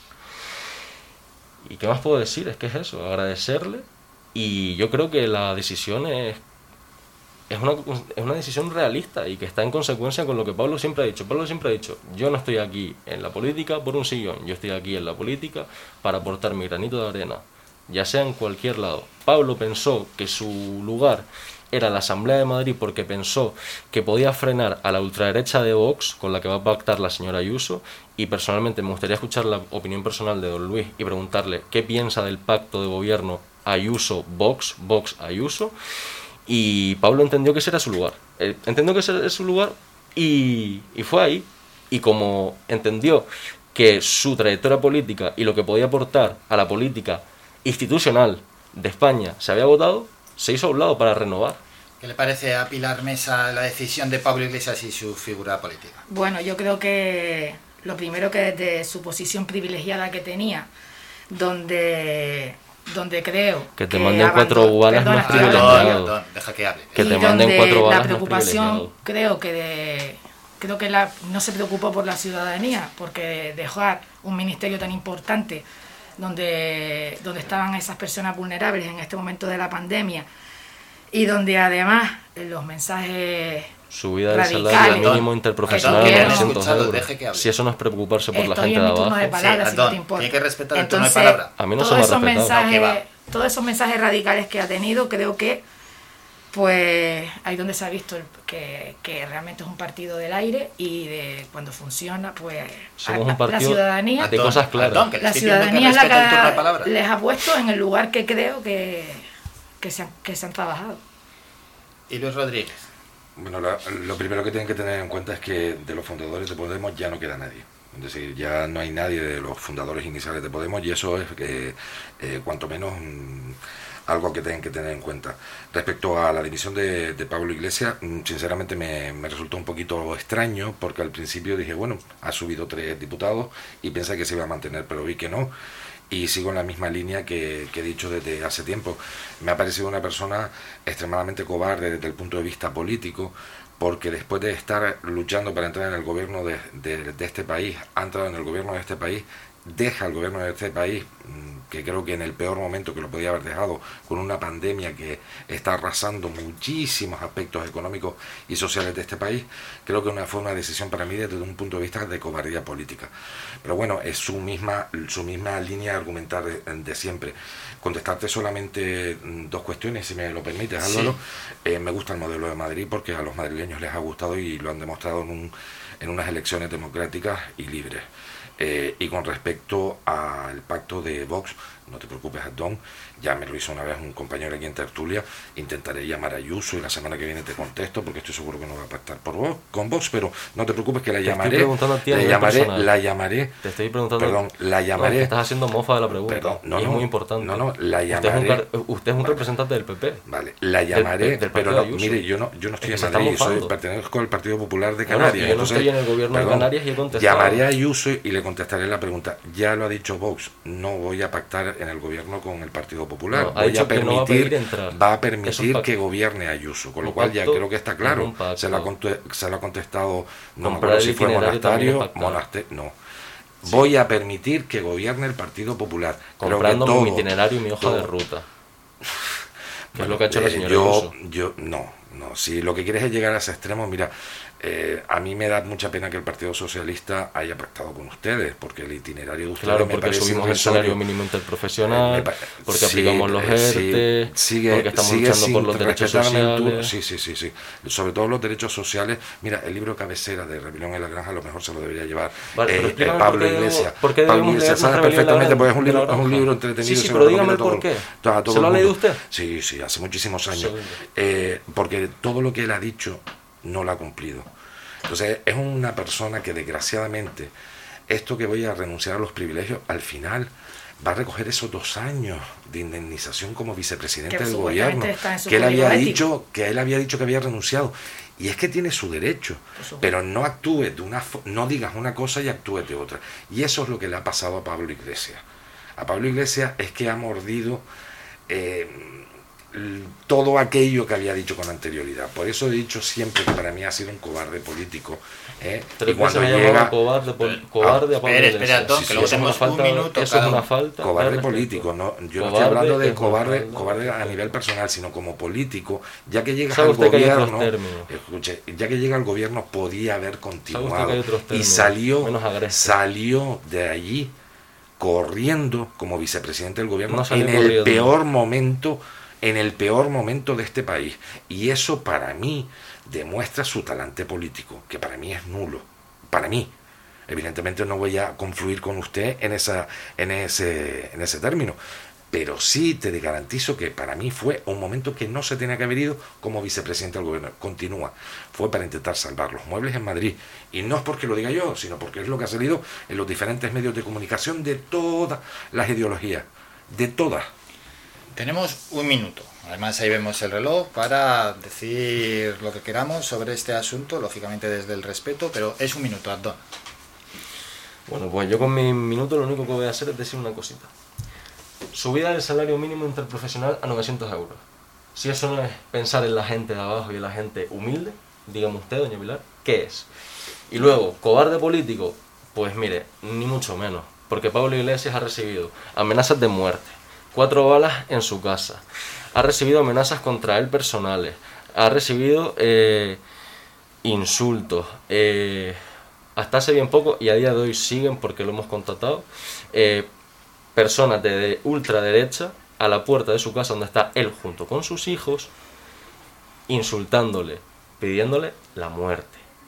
Y es que eso es, sinceramente, muy peligroso, porque desear la muerte a unos políticos, ponernos una bomba en Cartagena, eh, si eso mm, es ser co- es que, si eso es ser cobarde político, dígame usted que es ser valiente, inmolarse en la plaza, en, en- en la plaza. Turno para Pilar. Bueno, yo solamente quiero decir que la ciudadanía es la que es soberana, es la que es la que en este caso pues no habrá visto eh, esas ayudas sociales que tú comentas porque no no se han visto en estas elecciones. Y, muchas de esas ayudas una cosa es lo que se dice y otra cosa es lo que se hace donde mm, eh, hay un dato alarmísimo como por ejemplo con el ingreso mínimo vital que hay gente que lleva desde el año pasado esperando, entonces decir una cosa cuando no se, después no hay una realidad que le llega a las personas es muy fácil, el papel lo, el papel lo aguanta todo.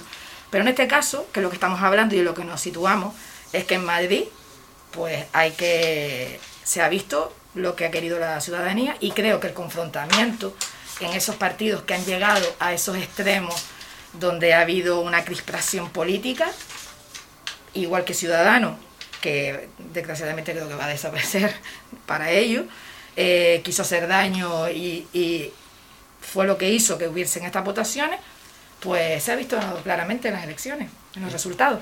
Y terminamos ya con el último turno. Las elecciones de Madrid han sido libres, han, votado con una participación histórica en Madrid, casi rozando, si no recuerdo mal, el 80%, una cuestión que hacía muchos años que eso, no se, eso no se veía.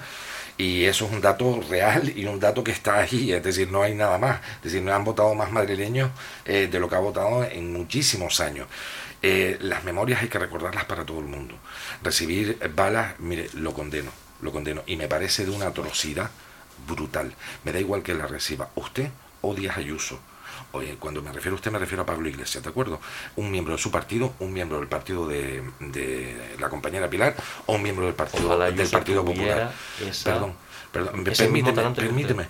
Lo condeno, condeno cualquiera, cualquier amenaza a cualquier persona. Condena Pero la le- amenaza explícita a Pablo claro, Iglesias. a todo el mundo, a amenaza todo, la a Pablo amenaza a Iglesias. Pablo Iglesias, a, a Díaz Ayuso. Usted tiene el talento que usted tiene el talante que no ha tenido Ayuso. Vale, perfecto. Y Lo Monasterio. mismo, le recuerdo, le recuerdo que Isabel Díaz Ayuso no le dio más importancia a las balas que recibió. Pero mire, la memoria es Y importante, perdón, perdón. Perdón, la memoria es importante. Y ahí está la Aznar. Aznar le pusieron una bomba en su coche. Los que hoy en día ustedes apoyan, que son los de Bildu, los de R. Batasuna en su momento. No, usted no puede decir eso. Usted no puede lo decir digo, eso. lo digo y Por lo reafirmo. Fue a través de usted no ETA. puede decir eso porque ETA usted apoyado no por un partido que no ha condenado el terrorismo en este sabe, país. No ha tema. condenado el terrorismo en este país. No ha condenado el terrorismo. Usted no puede utilizar el terrorismo como arma política. Luis, que Porque no es lo mismo. ETA, no es lo mismo el terrorismo de ETA que mató a gente, no es lo mismo eso que el- lo que tenemos a día de hoy. Y usted no, No, puede utilizar, mismo, usted no puede utilizar, Nos usted despedimos. no puede utilizar Ponemos punto y final el la terrorismo. Vale, como un arma vale, política. Andón, se Eso acabó. está- eso ha sido mezquino. Se acabó. Eso sí. Terminamos ya la Pero- tertulia y agradecemos a todos los tertulianos su presencia. Dos Domínguez de Unidas Podemos, muchísimas gracias. Pilar Mesa de Coalición Canarias, muchas Muchísimas gracias. gracias, Álvaro. Rodríguez del Partido Popular, muchísimas gracias. Muchísimas gracias, Álvaro. Nos citamos ya para el próximo lunes a partir de las ocho y media de la mañana aquí en este programa, Las Mañanas de Faikan. escuchado Las Mañanas de Faicán con Álvaro Fernández. Le esperamos de lunes a viernes de 8 y media a 11 y media.